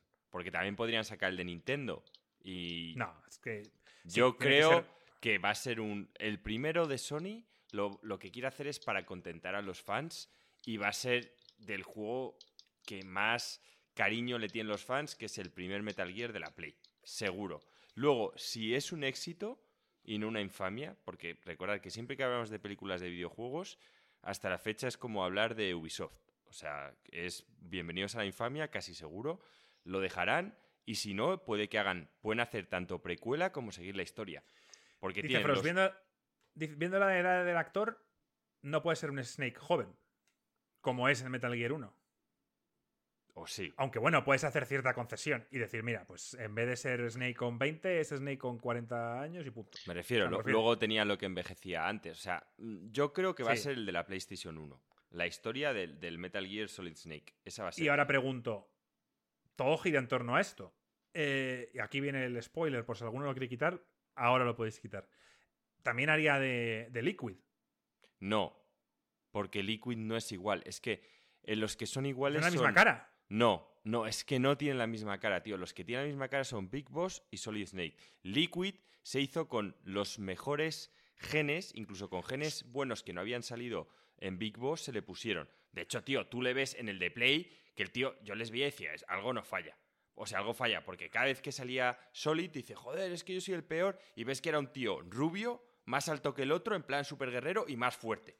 Digo yo, me están Sí, vacilando. pero, pero, pero, O sea, pero, pa- le- pa- pero- parecía como el Goku super guerrero y el Goku normal. Y digo, me- pero me juraría. Joaquín, que en el juego, en el primero, dicen, eres igual, ¿qué tal? O sea, se lo Hombre, se parecen como se parecen hermanos. Es que me refiero que lo que pasa es que los que son casi iguales, porque básicamente lo que hicieron eran dos mellizos y separaron los putos genes para que en uno saliesen todos los buenos y en otro todos los malos. Pero vimos que físicamente eh, tenía más- mucho más parecido el, el hermano inferior a Big Boss que el superior. Se ve, o sea, se ve que Big Boss, incluso siendo esa leyenda que era, aún tenía muchos genes que no se habían expresados para hacerle a un mejor guerrero. Y lo veías, que tío, es físicamente, que era con más los- alto, rubio, que bueno, lo de rubio yo es un poco ya que nos han metido pequeños con Dragon Ball de super guerrero, pero más alto, rubio y más fuerte, tío. No me jodas. Pero, pero vamos, tú da- das ahí mucho, ¿eh? Yo no recuerdo que fuera ni más alto, más fuerte, bueno, no sé. tío. Yo esto lo tengo grabado porque lo hablé, no sé si Alex acordará, en la época. Que yo decía, Sí. tío, o sea, cada vez que peleaban juntos, digo, a, a mí no me cuadran. Es que les veías, o eran píxeles, Marco. O sea, uno el músculo así y el otro eran dos píxeles más. Es que pero se le veía más definido, tío. Molaba la historia del, del primero de la PlayStation, que todo el rato te están hablando de que tú eres el hermano bueno y él era el hermano que le tocó toda la mierda Y no sé qué y tal. Y cuando llegas al final, que a ti te metan de dos tiros y tú le estás metiendo ametralladora tras cargador de ametralladora tras cargador de ametralladora, el tío no muere, dices tú, ¿en serio eres el hermano malo? Claro, luego es al revés. Sí, ahí está el giro grandioso, de, entre otros, de ese juego. Eh, también podrían perfectamente empezar con un. con un. eh, Metal Gear 3, la historia de Big Boss. Y la, el tema de, de, de Boss, ¿sabes? La, la pava esta, el combate, toda esta parte, todo lo de la jungla, también estaría bien. Pero sí, si tuviéramos que elegir, Joaquín, creo que. Y Alex, Metal Gear 1 sería la opción. Sí. Va a ser la Claro. opción. Ver, Y ahora- yo- Y luego a partir de ahí irse un poco por las ramas. Porque al final, o sea, me refiero a irse un poco por donde quieran. Porque yo creo que emular Metal Gear 2 sería una cagada. Y aquí lo pueden hacer igual que el videojuego. De repente es que el tío está hablando y es Brad Pitt. Porque tú eres el hermano tal cual. Y tú, vale, eso es Brad Pitt en plan del club de la lucha, todo mazado. no Y carsitas lleva todos los genes.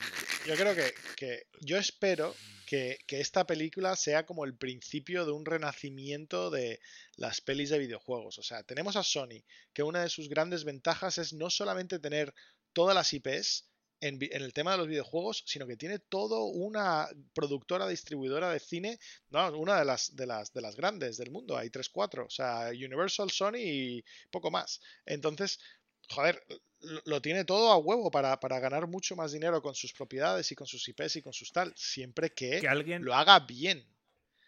Alex, que alguien tío, le compre, que alguien le compre a Konami, tío, puto Metal Gear. Está- lo tienen ahí retenido, hay que comprárselo tío, y quitárselo de las manos. Alex, yo lo siento mucho, pero mm, ojalá que salga bien, no tengo excesiva fe. O sea, tengo más fe en la Uncharted de Tom Holland que en esta. Creo que, creo que hay más posibilidades, ¿eh? Y, no sé, no sé cómo hacen todas las cosas tan mal, tío. O sea, no sé cómo pude ver la peli de World of Warcraft, terminar de verla y decir, ¿quién coño ha dejado que esto salga a la luz? Es que no lo, no lo entiendo. Es, o, sí, es que quizá la gente, Alex, que se dedica a los videojuegos, es que no sabe de cine, sabe de videojuegos. Y es que tiene que ser eso.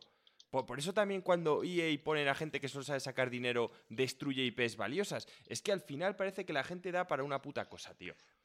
También, a ver, es difícil en el cine englobar todo el lore que viene detrás de un videojuego que, no es difícil, Marco. horas. Que o no lo haces, o haces una trilogía, haz lo que quieras. Yo, lo que digo es que me parece fácil ver una peli de dos horas y decir, esto es una puta mierda. No sale a la luz. Pero si ha costado tantos millones, bueno, pues, pues haberlo hecho bien, tío, a la puta basura. Pero esto es una tomadura de pelo, tío. El, tema está de, concepto, de, ¿no? de, cómo plantean la película desde un principio. Si la película al principio siempre la están planteando rollo palomitero de, bajo presupuesto, todas las pelis de, videojuegos. Dicen, bueno, pues vamos a hacer la típica película con súper bajo presupuesto, con lo cual no va a poder ser muy buena, se lo vamos a dar un director de tercera fila y vamos a aprovechar la IP que nos vamos a asegurar que X gente lo vayan a ver. Y, entonces ese ha sido el planteamiento que llevan haciendo en todas estas películas. Si en vez de eso reconociesen que hay ciertas historias, ciertas IPs que tienen una riqueza y tienen ah, una capacidad para storytelling, ¿no? Para, contar historias y tal, muy interesantes, y lo llevasen al cine, eh, estaría genial. Pero mira, Alex, vamos a ver. Mira, Final Fantasy, la película que sacaron de Final Fantasy, ¿en qué fue? ¿El 2000? ¿El 99? Era una mierda que te cagas. ¿Cómo puedes decir eso, tío? Fue espectacular. No, mierda. Tú no te estás acordando de qué película de Final Fantasy. Tú estás hablando de la de Final Fantasy VII. Hubo una película antes de Final Fantasy. Yo no estoy hablando de la Final Fantasy VII. Estoy hablando de la película que hubo antes de los, de los bichos que atravesaban a la gente y les mataban y tal. Fue una mierda. Pues, eso fue una puta mierda. Alex, eso no cambió para mí el cine para nada fue un fracaso. Casi, casi Square casi se, viene abajo después de esa película. Pero en la época era una película 100% CGI que estaba, ah, y era la polla, estaba 4 a 5 años adelantado a cualquier otra tecnología de. Sí, sí, pero a la gente no le gustó. Bueno, que a la gente no le gustó. A mí me pareció una buena Mira, Alex, el, punto de inflexión, ¿queréis saber dónde va a estar? Alex está siendo se llama, tío. Le, se veo, llama, le, veo, le veo, y está siendo un troll. The Last of Us.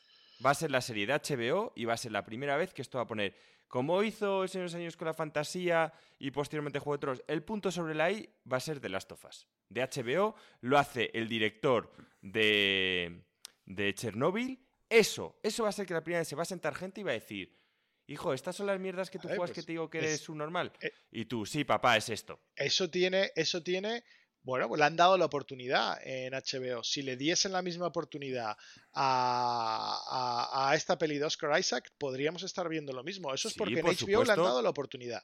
Exacto, yo lo único que te digo es que ojalá que, Alex, yo soy el primero que lo estoy deseando, pero creo que va a ser infame.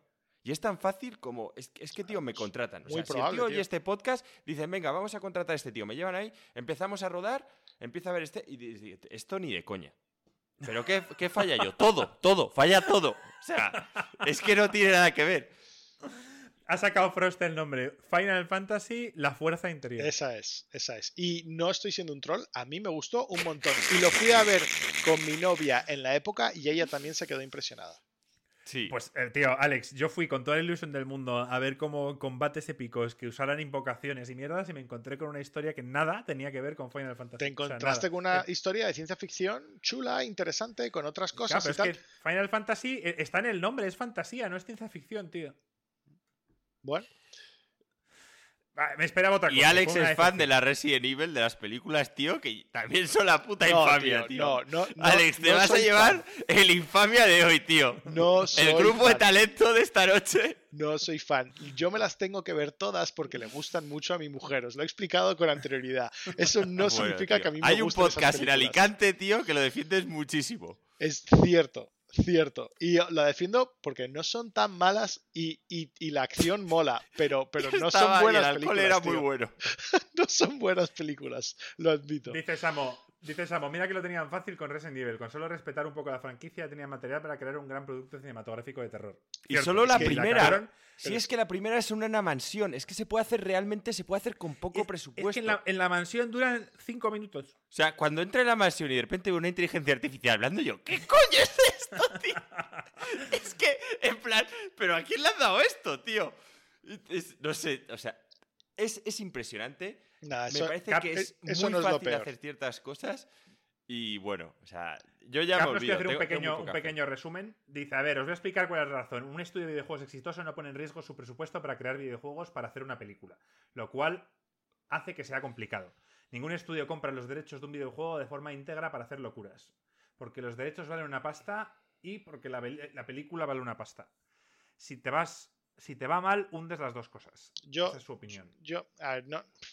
A- El, el estudio no va a hacer eh, un estudio de videojuegos no hace no hace películas. O sea que eso la primera opción directamente no va a pasar y no Bueno. Warcraft sí que participó. y por eso O fue sea, un desastre. O sea, vale. O sea, el único que se, que se atrevió le llegó la ubris no Eh, de tan alto lo tuvieron tan tan alto que petaron pero no eso realmente no va a pasar lo que sí Pero puede Alex, pasar porque no les salió del nabo. El capítulo de South Park en el que participó Joaco. Blizzard es de los mejores capítulos que he visto en mi vida, tío. tío, no, no es lo mismo. O sea, tú hacer, hacer eh, exactamente, lo hicieron los de South Park. O sea, hacer películas, o sea, quiero decir, hacer películas no es lo mismo que hacer videojuegos. Y no, normalmente no cuadran bien. Lo que hace falta por una buena película no es lo mismo que hace falta por un buen videojuego. Entonces, solamente realmente queda la opción que compren los derechos. El tema de, comprar los derechos, ¿son caros? Sí. Entonces, que muchas veces es mejor no comprarlos y hacer una película que, no tengas que comprar derechos.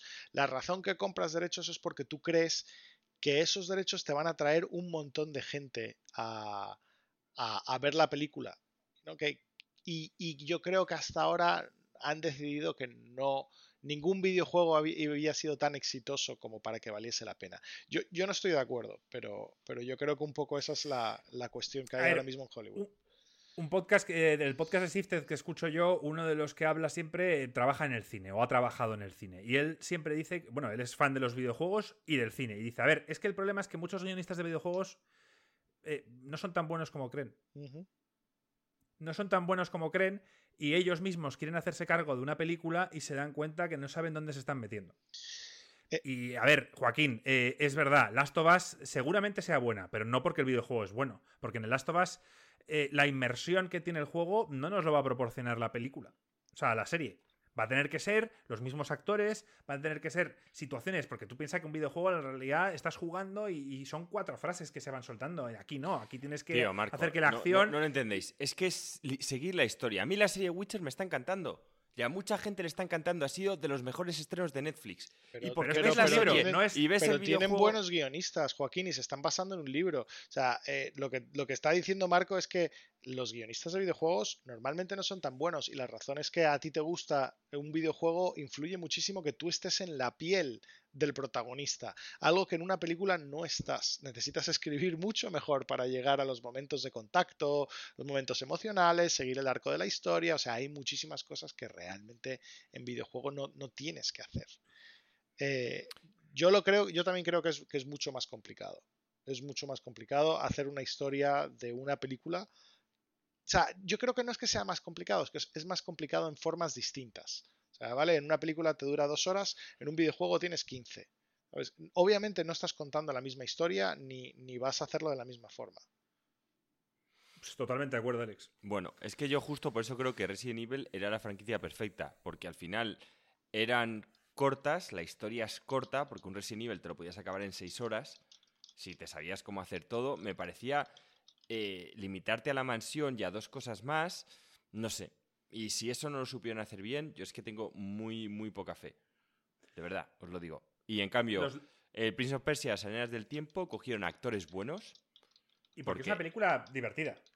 Es, ¿Qué es lo que tiene de que acción, ser? pone lo justo en la historia.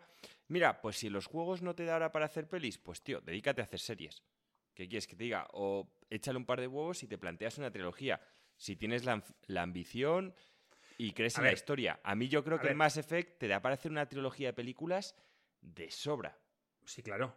Sí, de sí, sobra. Sí, totalmente de y acuerdo. creo que hay, vamos, frases y hay guion escrito para rato, para rellenar las tres películas bien hechas.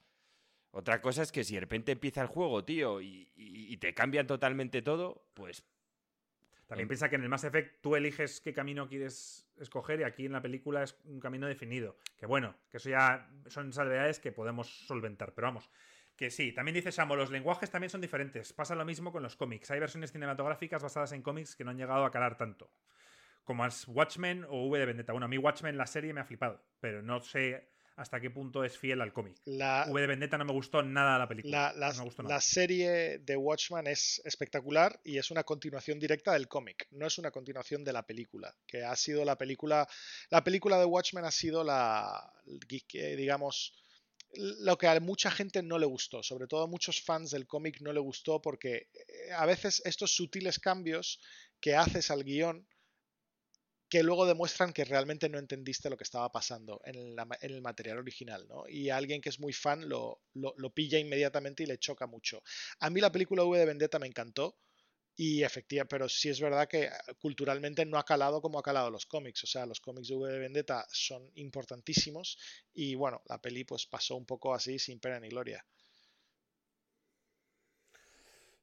Pues oye, al final nos ha salido un topic interesante, ¿eh? Da para siete podcasts esto. Sí, sí. Volveremos. Ah, hablar de las películas siempre mola, tío, porque es algo que casi todo el mundo ha visto muchas y, bueno, pues tienes mucho de qué opinar. Decir que, decir que aunque seamos un podcast de videojuegos, siempre que hayan eh, películas que van a estar basadas en videojuegos o series, hablaremos de ellas y al final ya sabéis que llevábamos mucho y vamos por donde sea.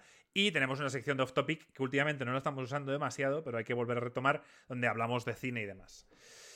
¿Pasamos? ¿O queréis comentar algo más? Sí, dale caña. Bueno, yo solo terminar diciendo que BioWare, a mí ah, personalmente, las cinematográficas. BioWare pre. Ah, vale, sí. Las cinematográficas que hacía de Star Wars. O sea, eran impresionantes. El hype, como. Pero no hay guion.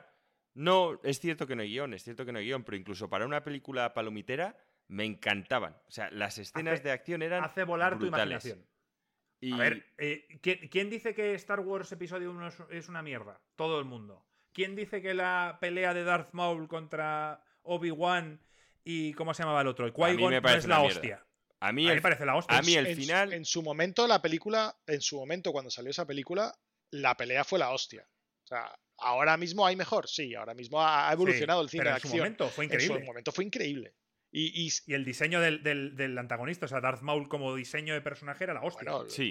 Todo el mundo hicimos como Star Wars Kid. Lo único que no nos, no nos filmamos y no nos pusimos los sonidos de láser mientras le dábamos así a, la espada. El, tema es. Le matan de una forma infame, tío. Es, es como cuando está Obi-Wan luchando con Anakin y ya el otro está y le dice, tío, tengo la parte arriba no lo hagas. Y el tío con la espada preparado. Vale, lo hace, pum, al foso. No, con el tío este tiene la parte de arriba, el otro ni siquiera tiene el sable láser, le salta por encima, pilla el láser y le mata. O sea, la forma de morir es tan mala. Bueno, tan mala, pero el combate mola. Pero el combate no es molo, Joaquín. Sí, pero es que eso, tío, lo dije, ¿en serio te van a matar así? O sea, Prefiero que aparezca por detrás C3PO haciendo ¡ay, que me tropiezo y le choque! Yo que sé algo, pero que por lo menos pueda ser medio creíble, tío, no sé. Y ya con esto sí que te dejo avanzar. Venga, BioWare, eh, Casey Hudson y Mark Darra se marchan de la compañía, de BioWare. Esto es preocupante. Hace unas semanas hablábamos de que iba a salir eh, la trilogía, la Definitive Edition o como se llame, de, de la trilogía Mass Effect. Y, luego están en desarrollo tanto Dragon Age 4 como Mass Effect, un nuevo juego que dijeron hace poco. También está pendiente Anthem, que supuestamente van a hacer un Anthem 2.0, donde van a cambiar todo y lo van a hacer ahora de la hostia. Bueno, pues todo esto se va a hacer sin que esté Casey Hudson, que es el, era el manager general de BioWare, y Mark Darra, productor ejecutivo de Dragon Age. Se han decidido ir. Esto es la segunda vez que ocurre con Casey Hudson. Ya se decidió irse en 2014 yo creo que fue un poco más mm, cuando compró EA y la compañía dijo, me piro. Pero luego volvió. Años después, en 2017, volvió. Y ya, joder, si vuelves en 2017 dices tú, bueno, ya, estás para quedarte, ¿no? No, y porque te habrán prometido ciertas cosas también, de, de manga ancha, de, de, tal. Es que me parece muy dramático. O sea, esto, esto es muy, muy preocupante. Por deciros Casey Hudson, yo Mark Darra lo conozco menos, pero el Casey Hudson eh, ha, sido el director del Kotor y de la trilogía de Mass Effect. Estamos hablando de una persona, joder, que, tiene un pedigree importante y que no va a estar. O sea, que a mí quizá me da un poco de seguridad y creo que hace unos podcasts atrás lo dije, ey, la infamia, esto va a ser una mierda y dije yo, eh, eh, cuidado chavales, que está este hombre ahí y este hombre no va a dejar que, salga cualquier mierda. Y este hombre no nos va a dejar mal y se pira. Y Marco, vale, ese es el grupo de talento. Exacto, entonces eh, mi pregunta es, ¿afectará al desarrollo? ¿Estamos o esperamos que haya nuevos juegos e infamia Yo por parte de Bioware? Os tengo ya que decir una cosa. Eh, cuando leí esta noticia es algo que he aceptado.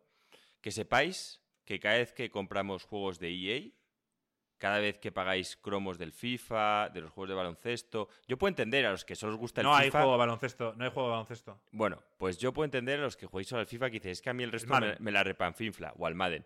Pero que sepáis que cada vez que compráis un juego de EA, pagáis sus cromos, pagáis cualquier micropago, sois cómplices de asesinato.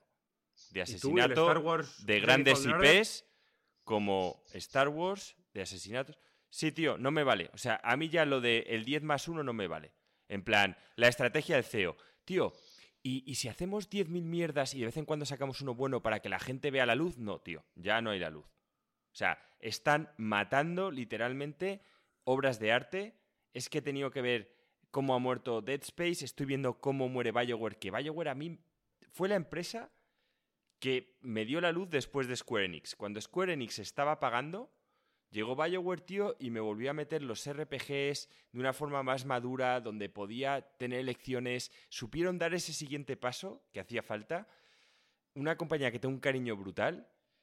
Y bueno, ahora Solo que, solo que lo tengáis en cuenta, que cada vez que compráis un juego, ser muy conscientes de que merezca la pena, porque ese dinero va para pagar asesinos. Tal cual. O sea, que lo sepáis. Asesinos de IPs. Asesinos de IPs. Sí. sí, a sangre fría.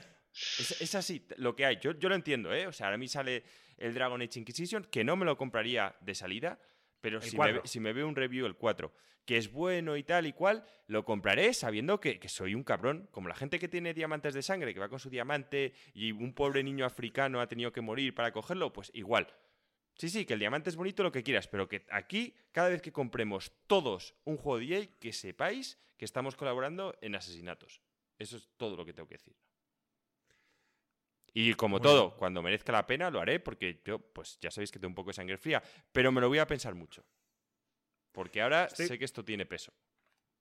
Bueno, sí, estoy contigo hasta que a mí no me gusta castigar. O sea, al final le estoy dando el dinero a EA, pero eh, Respawn ha hecho un gran trabajo con Titanfall 2 y también con eh, Star Wars Jedi Fallen Order. Y al final, si sacan un juego, si lo saca Respawn, pues Joaquín, eh, espero que sea de calidad. Más que nada porque EA seguramente no ha metido sus garras. Sí, y con esto que yo estoy diciendo que va a haber excepciones, por supuesto. Es que si ya todos sacan infamia, no funciona. A lo que voy es que esa excepción no va a hacer que me compre cinco juegos más. O sea, cada vez que me vaya a comprar un juego de EA, lo voy a tener que valorar muchísimo. Muchísimo. Estoy Porque sé lo que se está haciendo con ese dinero. Y es destrozar arte. Y destrozar IPs que nos han llevado lejísimos y IPs que les quedaban aún muchísimo crecimiento. Y recorrido. Alex, no sé, no sé qué decir más que eso. O sea, ya cuando la persona que habla antes que ti dice que pagar a un juego de esa compañía es financiar asesinos y comprar diamantes de sangre, pues, pues bueno, no, sé. No, sí, creo que es una muy mala señal y, tiene mucha pinta de que EA de verdad está muerto definitiva. Perdón, eh, BioWare definitivamente eh, está por muy mal camino. por muy mal camino, porque cuando normalmente perder un director es, es, muy mala señal, pues perder a dos personas de la cúpula directiva, eh, bueno, eh, la verdad que pinta muy, muy mal. Sobre todo alguien como Casey Hudson, que, que, lo, lo, gracioso es que se fue, con lo cual es como dices, tengo suficiente dinero para irme y me da igual y no me gusta como, lo que está pasando cuando vuelve te da la sensación en plan de que es un estudio que está en apuros, que ha vuelto a traer al director antiguo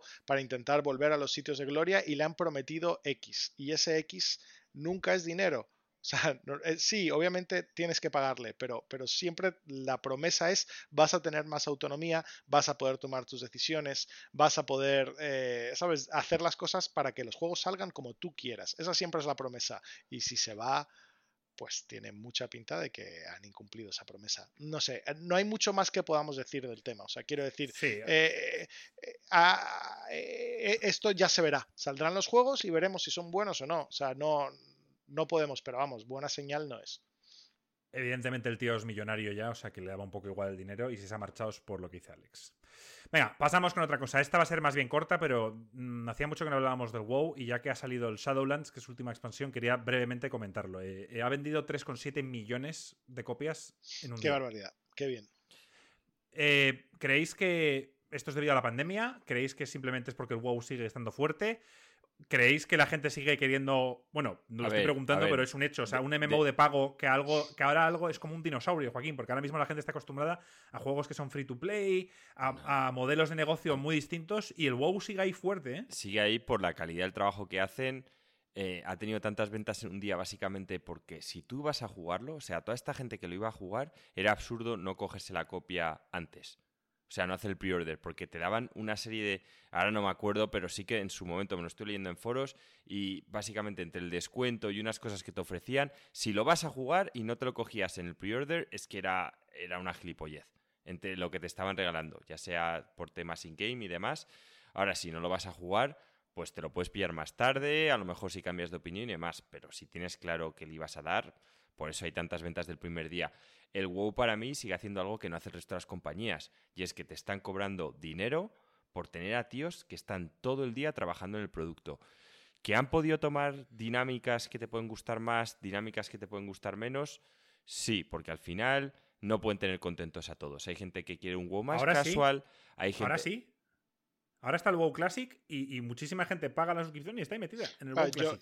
o sea, el que quiere jugar al WoW, el modo más eh, eh, clásico posible, oscuro, de esta, época, tío, en la que de verdad para subir a nivel 60 tenías que estar meses y hacer las instancias de 40 Ankiraj y todo esto, lo pueden hacer. O sea, que ahora tienes, está lo de los dos mundos, Joaquín.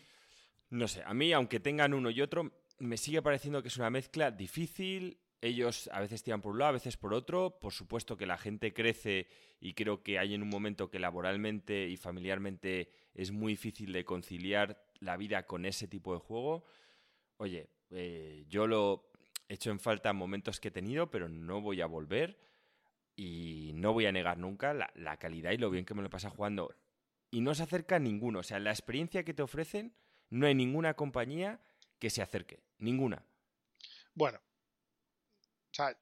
no es, en eso el único ¿eh? MMO. O sea, no es el único MMO y hay otros MMOs muy buenos y, hay, hay otros de pago. O sea, yo, no creo que, nunca vayan a desaparecer. O sea, el eh, Elite Dangerous eh, y, hay, hay, otros. El Final, el Final 14. El Final 14, tal. O sea, digamos que hay, hay otros MMOs de pago y hay, y hay muchos moviéndose. Pero yo creo que esto se ha ayudado de, de dos de, dos cosas. O sea, eh, yo creo que por un lado tienes el tema de, de, la pandemia y eh, combinado con el WoW Classic. O sea, el WoW Classic se lanzó a tiempo para, para, para, para, perfecto con el tema de la pandemia. Fíjate, el WoW Classic se lanzó para repescar a todo el mundo que antes que había jugado el WoW y soñaba con los años dorados. Y lo ha hecho, ha sido un éxito brutal. Eh, y durante toda la pandemia, con todo el mundo, con un montón de tiempo, el WoW ha sido una válvula de escape perfecta eh, para ello el WoW Classic se está quedando un poco sin contenido. Yo conozco bastante gente que lo juega y esta expansión, esta Shadowlands, ha llegado perfecto para convertir un buen por ciento de gente en WoW Classic. O sea, ya hay un montón de gente en WoW Classic que se ha tirado todos los dungeons, que, tienen todo el equipo, que tienen tal, y ya no tienen razón para seguir jugando. no, no, simplemente no, no tienen razón. Dicen, tengo todo el mejor equipo que puedo tener. Tenía, fecha de caducidad. Claro, es que hay una fecha de caducidad. Entonces, este es como el momento perfecto para decir, no solamente a la gente que ha seguido en el WoW, sino intentar repescar un montón de gente que, estaban en el, en el WoW Classic. Y sí, es verdad que el WoW Classic va, avanzando y tiene sus otros temas y tal, pero, pero yo, yo conozco a bastante gente que jugaba al WoW Classic que está ahora como un poco quemadillo del tal y, se, ha pillado, se ha pillado la expansión y, van, a, van, a, van a pillarlo por ambos lados. No sé, yo yo creo que, es, que es, difícil. Eh, o sea, es, es un juego que, que, tiene, que tiene mucha inercia y, y, sigue, sigue sobreviviendo. Es, va a ser rentable con unos cuantos millones de jugadores. O sea, ya, ya les gustaría a muchos. Sí, sí. A ver, si el WoW me suena, yo en su época leí que con un millón de jugadores cubrían costes. No, y si o sea, no. que a partir de ahí todo era beneficio. Pero no solo eso, sino que rebajan si, si les hace falta, pues rebajan la cantidad de gente trabajando en él y les, y saldrá rentable con medio millón. O sea que, lo veo perfectamente. O sea, hay MMOs con, con equipos muchísimo más pequeños. Esta, dice, comenta Frost, esos millones son de salida porque llevan preventa un año. También es cierto.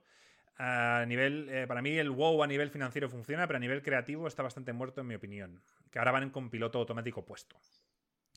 Eh, que acaban de sacar Naxxramas en WoW Classic, que entiendo que esa era la más eh, mítica. No, bueno, había varias, pero vamos, Naxxramas era una de ellas. Y, claro, él opina que espérate tú a ver si no van a sacar Burning Crusade eh, en Classic. Como saquen Burning Crusade Classic, igual me reenganchan. Fíjate lo que te digo. lo vuelvo a jugar un rato, por lo menos. a ver, Burning Crusade es la que nosotros le dimos lo más duro. luego salió Wrath of the Lich King el cual también jugamos, pero no al mismo nivel. Ya estábamos otras cosas. Pero sí que Burning Crusade le dimos muy duro. Tanto en PvE como Alex y Joaquín y demás en PvP. Yo el PvP no le di tanto. Bueno, pues nada, yo, simplemente me alegro. Eh, eh, cada vez me gusta menos Blizzard como compañía debido a, bueno, pues que lo medio compró Activision y están sacando, pues quizá juegos un poco más para otro tipo de público, pero que intentan mantenerse un poco fieles al público que le elevó hasta ahí, pues oye, me alegra. Y yo no he probado Shadowlands, ¿eh? No sé qué tal será, pero bueno, por lo menos, tío, si la gente lo disfruta, pues que siga, que siga funcionando. Vamos a pasar ya a la última parte, que son las preguntas, ¿vale? Tenemos dos preguntas ya separadas. Eh, la primera, esto no os lo he preguntado antes y no os lo habéis podido apuntar, pero bueno, así sobre la marcha y de memoria mañana son los Game Awards y por tanto, ¿qué juegos nuevos creéis que pueden mostrarse? Los trailers, básicamente. Elden Ring. Yo, yo, yo, quiero un tráiler mm, con algo más de chicha del Elden Ring. Ese es el claro, el claro favorito a que nos muestren algo, ¿verdad? Porque es que lleva eh, oculto ¿Cuánto? ¿Dos años? Mm, ah. O me han parecido dos años. Es que ya con la pandemia no, no sé qué fechas estamos, tío, pero me parece que, me parece que han sido dos años. Pero además, ¿no, no se mostró el, primer tráiler por primera vez en los Game Awards también? ¿Cómo, cómo? Puede ser. El primer tráiler del Elden Ring no fue en los Game Awards que mostraron el anillo y tal. No. Puede ser, sí, ahora mismo no lo recuerdo. sí, pero fue una escena súper corta. Se veía básicamente el anillo, luego se veía como un dios que era parecía una especie de herrero. Eran como imágenes. Sí, sí, sí, no, hemos visto no hemos visto gameplay, pero me refiero que, que, creo que además fue en, en, el Game Awards, con lo cual es un buen candidato para que vuelva a suceder en los Game Awards. Dice Lars, yo apuesto por un tráiler de Starfield y un mini tráiler de Elder 6. Yo, Lars, lo siento, el Elder 6 por lo que he escuchado y leído, tío, no se espera hasta 2024 por lo menos. O sea que el Ender 6 está años de que puedan salir y mostrar algo, me sorprendería. Starfield puede ser. Puede ser porque al final Bethesda es el equipo que trabaja en estos dos juegos y dijeron que Starfield salía antes, así que podría ser que mostraran algo de Starfield. Yo me inclino más por, por Microsoft, porque siempre en estos eventos ha querido mostrar más que el resto Mostró, de hecho, la consola, el año pasado. Y yo apostaría por un, por un Fable. Por el, Fable, que es el juego de Playground Games, que son los creadores del Forza Horizon y que se han metido ahora a crear el siguiente Fable. Y yo apostaría porque mostraran algo. Aunque bueno, viendo lo que mostraron este verano, me parece que fue, que fue simplemente un CG y nada, básicamente nada, pues quizá me equivoco. Y de, de Sony y Joaquín están diciendo el tráiler de God of War Ragnarok. Yo eso lo dudo. Dudo mucho que pueda salir. Yo creo que tampoco va a salir el tráiler. Creo que, creo que sí que puede que salga un tráiler de Dragon Age, pero ya más que la última vez, que fueron tres imágenes. Y de Nintendo... Están diciendo el Metroid. Igual el, Metroid, es el que te iba a decir. Ese, el Metroid, que la última vez que subimos de él, tal, pues igual ya sacan algo de, de Metroid. Mm, así que más me puede venir a la cabeza. No sé, de Sony. Sí, Sony normalmente no, no ha sido muy suelto No. en los Game Awards. O sea, lo que, No, lo que ha mostrado ah, ya lo, había, ya lo había enseñado en otros lados. Hombre, se- sería una sorpresa eh, el siguiente juego de Kojima. Que, que va a ser un concept. Si sacan, va a ser un concept art. O sea, van a ser imágenes y tal. Pero dice que ya tenía pensado. Y además vi una cosa que era muy loca. Muy loca. Que decían que, que Microsoft igual compraba Kojima Productions o algo así.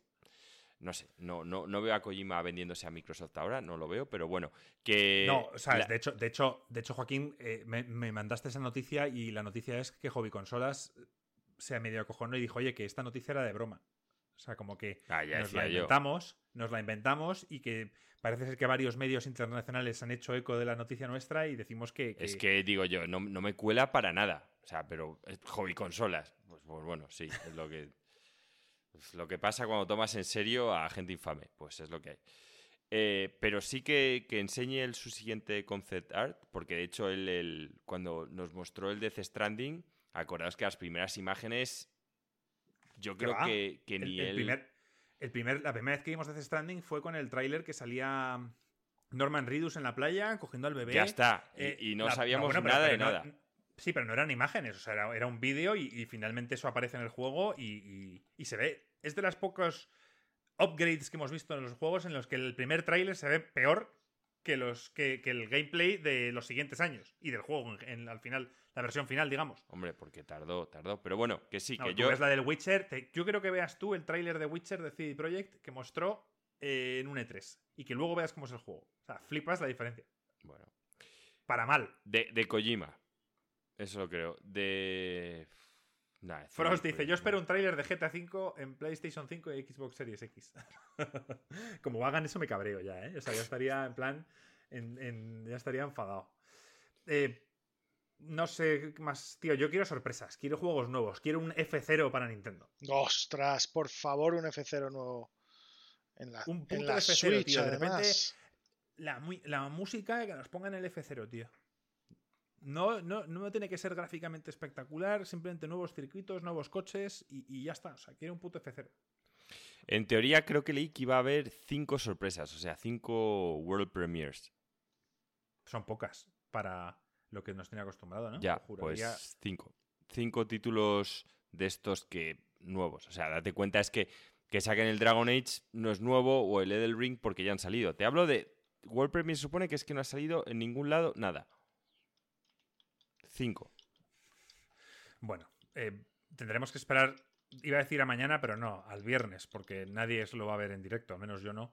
Es a las de a la una de la mañana y es dura cuatro horas. O sea que No, quien no. no tenga que trabajar el viernes podéis veroslo tranquilamente, pero ya os digo yo que hasta el viernes, al menos yo y sé que vosotros dos no vais a, a catar Es esto. complicado, es complicado. Dormir dos horas y luego ir a currar se me complica. si Sí. fuese el fin de semana lo haría Bueno. encantado. Con unas copas, todos sentados, ¿sabes? Claro. Eh, interaccionando unos con otros, tío, como era Bueno, antes de la pandemia. Esto el año que viene no pasará porque volveremos a hacer la nota a Jeff Keighley diciendo que Insert Coin Games le pide que por favor sea un viernes o un sábado. Que respete a los europeos, tío. Manda, tienes que mandar el correo, tío. El año pasado lo mandaste y este no, y mira lo que ha Y pasado. funcionó. Y venga, pasamos a la siguiente pregunta que nos la ha hecho Carlos también por Discord. Y os la leo, ¿vale? Viendo el tema de análisis de Cyberpunk, ¿creéis que en general se acaban los juegos para analizarlos? Dudo mucho que la mayoría se haya pasado el Cyberpunk y le haya de- dedicado las horas suficientes para poder contar bien lo que ofrece y hacer un análisis justo. ¿Qué opinión tenéis de los análisis de prensa? Yo paso bastante de ellos y me influyen cero. Un saludo. Yo personalmente no me los he querido ver.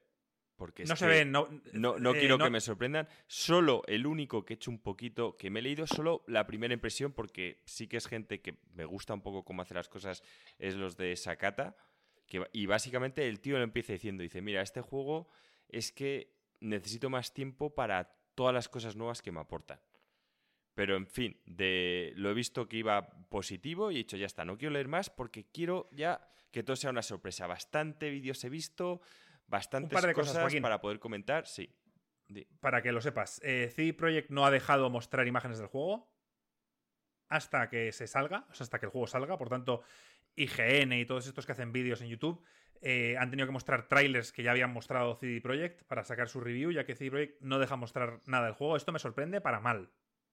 No está protegiendo la integridad del juego, ni está protegiendo nada, porque Rockstar hace algo parecido, pero cuando el review sale, sale. O sea, la primera vez que tú puedes ver el juego en acción, un GTA o un Red Dead, es en los reviews. Y no suelen poner problema a que, a que se haga. Entonces, eso sonaba mal. Yo creo que lo que no quieren que se vean son todos los bugs que no han podido parchear a tiempo que a nosotros no nos va a llegar. O sea, el problema claro que está teniendo el Cyberpunk en los reviews es por los bugs. Y los bugs ya han dicho que va a haber un parche 1, el, el día 1, o sea, hoy o mañana, que, va a solucionar la mayoría de estos problemas. Entonces, yo hubiera, o sea, yo, yo hubiera, no hubiera dado esta versión a los... A ver, yo, yo, chicos, creo que, creo que solo quiero decir que no estáis contestando a la pregunta. La pregunta es, viendo el tema de los análisis del Cyberpunk, ¿creéis que en general sacaban los juegos para analizarlos? Yo diré que en muchísimos casos, obviamente no. O sea, nadie va, a acabarse el Red Dead Redemption antes de poder analizarlo. Entonces, ¿por esto el review mm, es inválido? Eh, no, no, yo creo que, que, no hace falta realmente acabarse un juego a la totalidad para, para poder dar un review. Lo que Yo sí creo que hay que terminarlo. Yo, yo no lo creo. Yo no creo que hay que terminar. Y si fuese así, pues eh, el Assassin's Creed Odyssey no lo puede. No lo, no lo, puede hacer nadie un review, porque son 120 horas y, y si no te ha gustado, que te vas a forzar a jugar 120 horas un juego que no te ha gustado. Es que no. Hombre, el review terminas después de las 120 horas y dices, voy a analizar, soy gilipollas. No, es que, a ver, yo, justamente creo que el Assassin's Creed Odyssey no para nada es un mal juego, pero, pero lo pongo como ejemplo de que, no sé, no sé. No, no, es tu trabajo. O sea, me refiero, tu trabajo es, es, es, analizar un juego y para analizar un juego tienes que terminarlo. Mm. O sea, de, hecho, eh, eh, poniendo el ejemplo del Red de Redemption, yo juraría que sí que han tenido que terminarlo la mayoría. Más que nada por el peso que tiene en la historia al final y, más demás cosas. Yo todos los reviews que, que he oído y que he visto eh, hablan de un epílogo de 8 horas y, que es más largo que la mayoría de los juegos. O sea, al menos los que yo veo, creo que sí que lo han terminado. Tengo que creérmelo también, ¿eh? Sí. Tengo que creer porque no sé.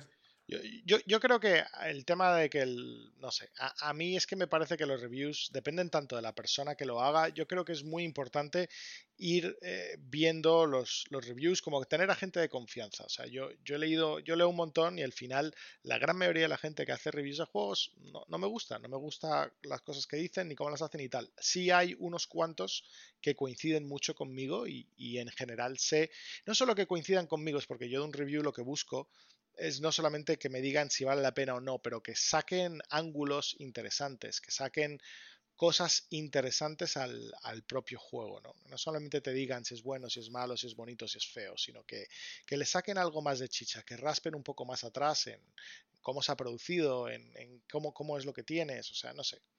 Y eso es lo que me interesa. Estoy de acuerdo. Eh, a ver, hay un ejemplo claro aquí. Están, están todos hablando del Metal Gear 5 como un ejemplo claro de que hay que terminarse los juegos. Eh, Metal Gear 5, si hablamos de sus primeras horas o hasta la mitad del juego, creo que todos le daríamos de un 8 para arriba. A todos nos encantó tanto el gameplay como a dónde iba la historia. y, de repente se, y de repente se cae. De repente el juego se cae y, empiezan a ponerte misiones repetidas que yo en plan, hasta que me di cuenta que eran repetidas pasaron una o dos misiones y yo, pero ¿qué estoy haciendo?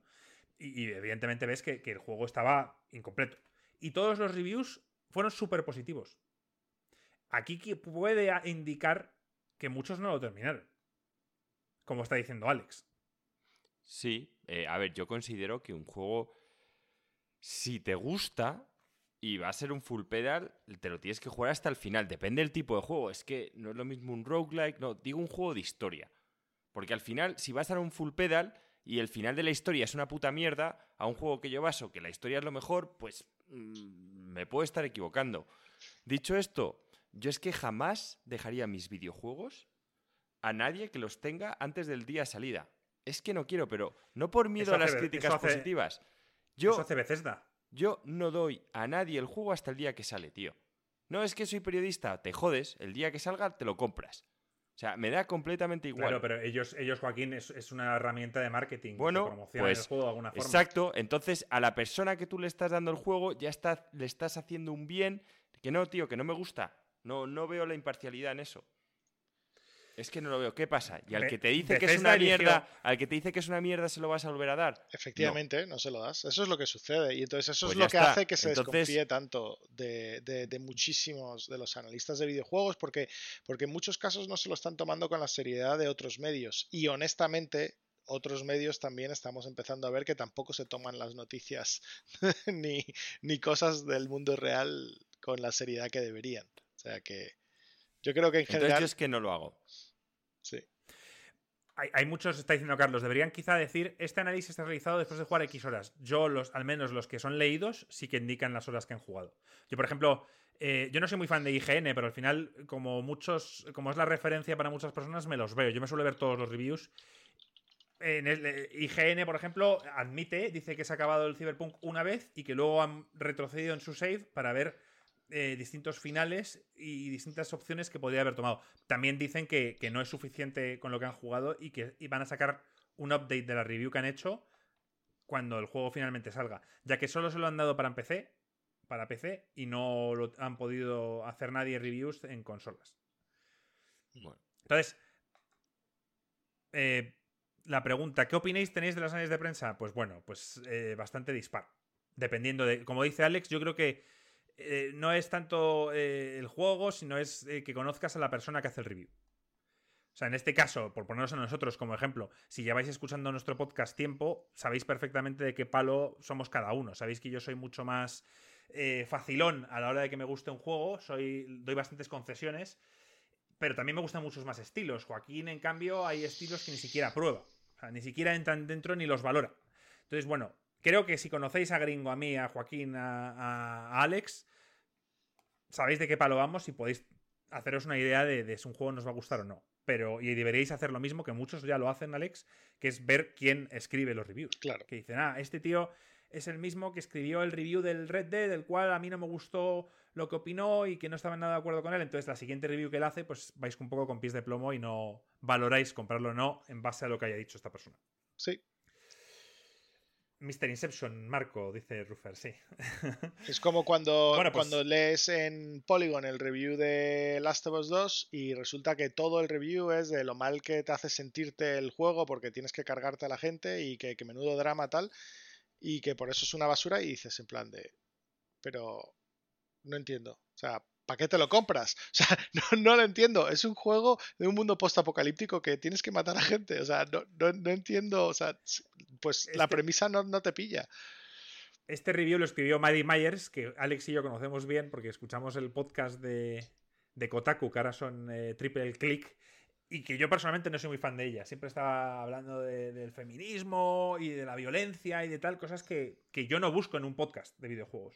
Entonces, al final hizo una, un análisis tan, para mí, malo de, de Last of Us 2 sin analizar el juego. que no habló del juego. Que era demasiado, demasiado violento, que te hacían... Sí, te hacían preguntarte cosas, pero luego el personaje que controlabas era horrible. No sé. No nos gustó nada. Pero vamos, eh, depende de la persona que haga el review, te tienes que fiar de ella o no. De nosotros, creo que nos, os podéis fiar. Sobre todo de Joaquín, ¿verdad? Por supuesto. Yo Ya creo que... que a mí, aunque me regalen el juego, siempre voy a ser parcial. De hecho, es muy caro. Ya me tiene que llegar una maleta. Para que os hagáis una idea, por ahora, con el nivel de pasta que tengo, de unos 100 100.000 euros. Y no creo que me lo vayan a pagar. Pero os haré una señal. Lo, lo veréis, lo notaréis. Te peinarás, ah, te cambiarás el pelo, Joaquín. Para Sí. cuando estés, eh, cuando te hayan comprado, Con la raya al otro estás- lado. con la raya al otro lado, así que fijaros.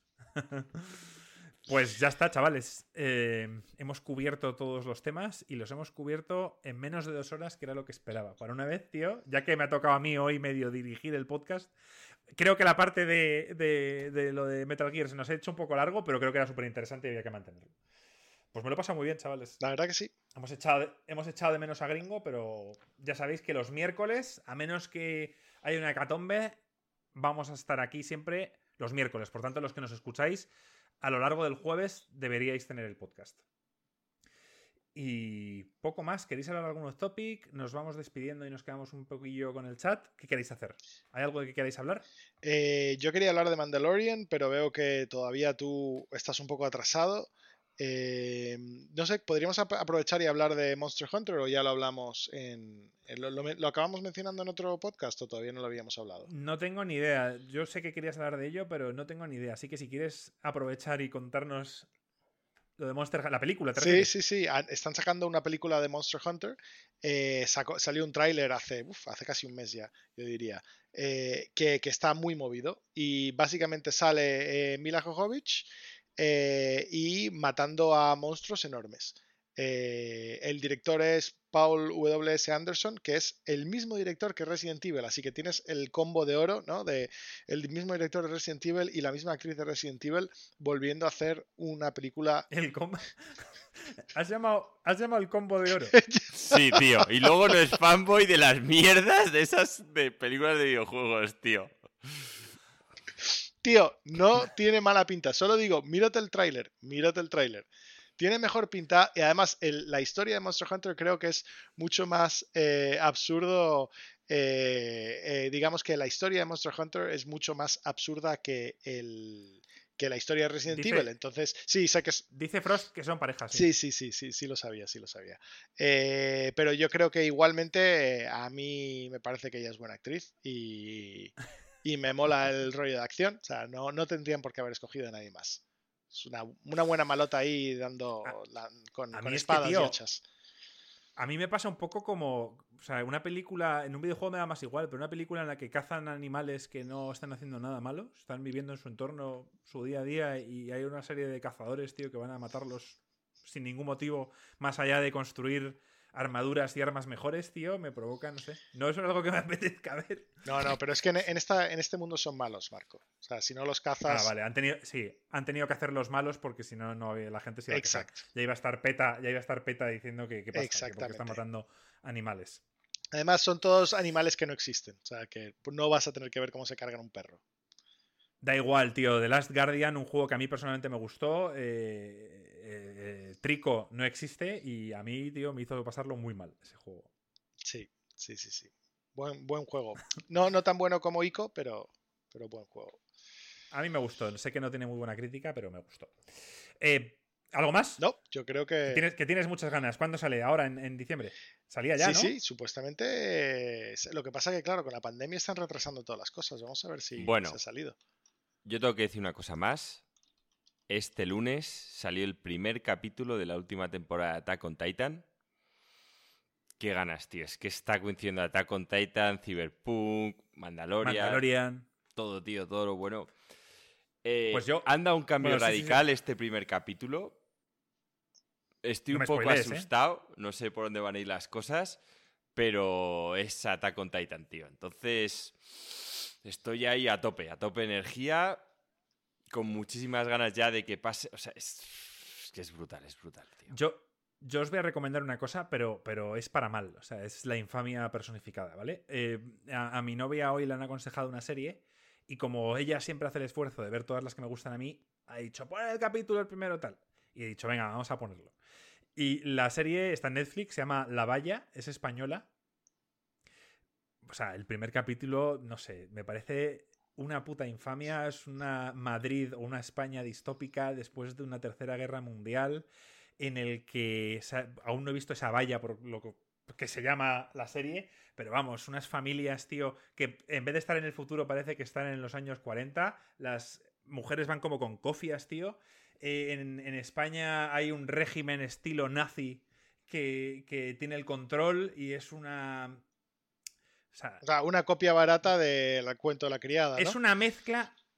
No lo sé, Alex, no he visto el cuento de la criada, pero es una mezcla de tantas mierdas. Eh, además, han querido aprovechar la pandemia y entonces resulta que hay un virus que se ha expandido y que la gente tiene que mantener la distancia de seguridad.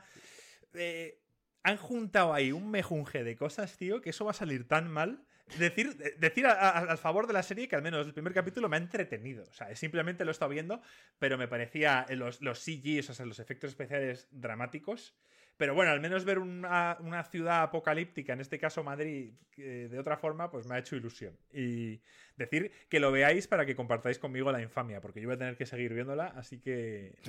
Sabes que no va a pasar, ¿no? O sea, ahora, ahora justo el tiempo, tío, tengo Cyberpunk, tengo Attack on Titan, tengo Mandalorian, o sea... He intentado, he intentado explicárselo a mi novia porque ella dice, pero vamos a ver, ¿esto no es en el futuro? Digo, sí, dice, ¿y por qué las enfermeras y la gente va vestida como si fueran de los años 30? Y digo, a ver, le he intentado explicarlo del Cyberpunk. Digo, en Cyberpunk está Night City, que es todo tecnología, luces, futuro, etcétera, y luego sales a lo que es el A exterior. y Mordor, eso, parece, tío. eso parece Max Payne, ¿sabes? A Max Payne no, Max Max. Y, y bueno, se lo he intentado explicar, pero ella, ella no lo entendía así, del todo no lo veía así. Entonces, deciros, tío, Alex, póntelo con tu mujer, ponte el primer capítulo y quiero la semana que viene que, que me comentes tu opinión, Tío. porque de verdad es un mejunje de, de Hitler, nazismo, eh, una enfermedad de virus, no sé. es que tío. todo lo que, todo lo que me has contado me parece que es una copia de, la cuenta de la criada. bueno. Eh, que por cierto, si no lo habéis visto, es espectacular y durísimo. Eh, ¿Es una película o una serie? La serie es, es muy buena, eh, pero es un poco demasiado dura. Eh, de hecho, nosotros la, la tuvimos que dejar de ver.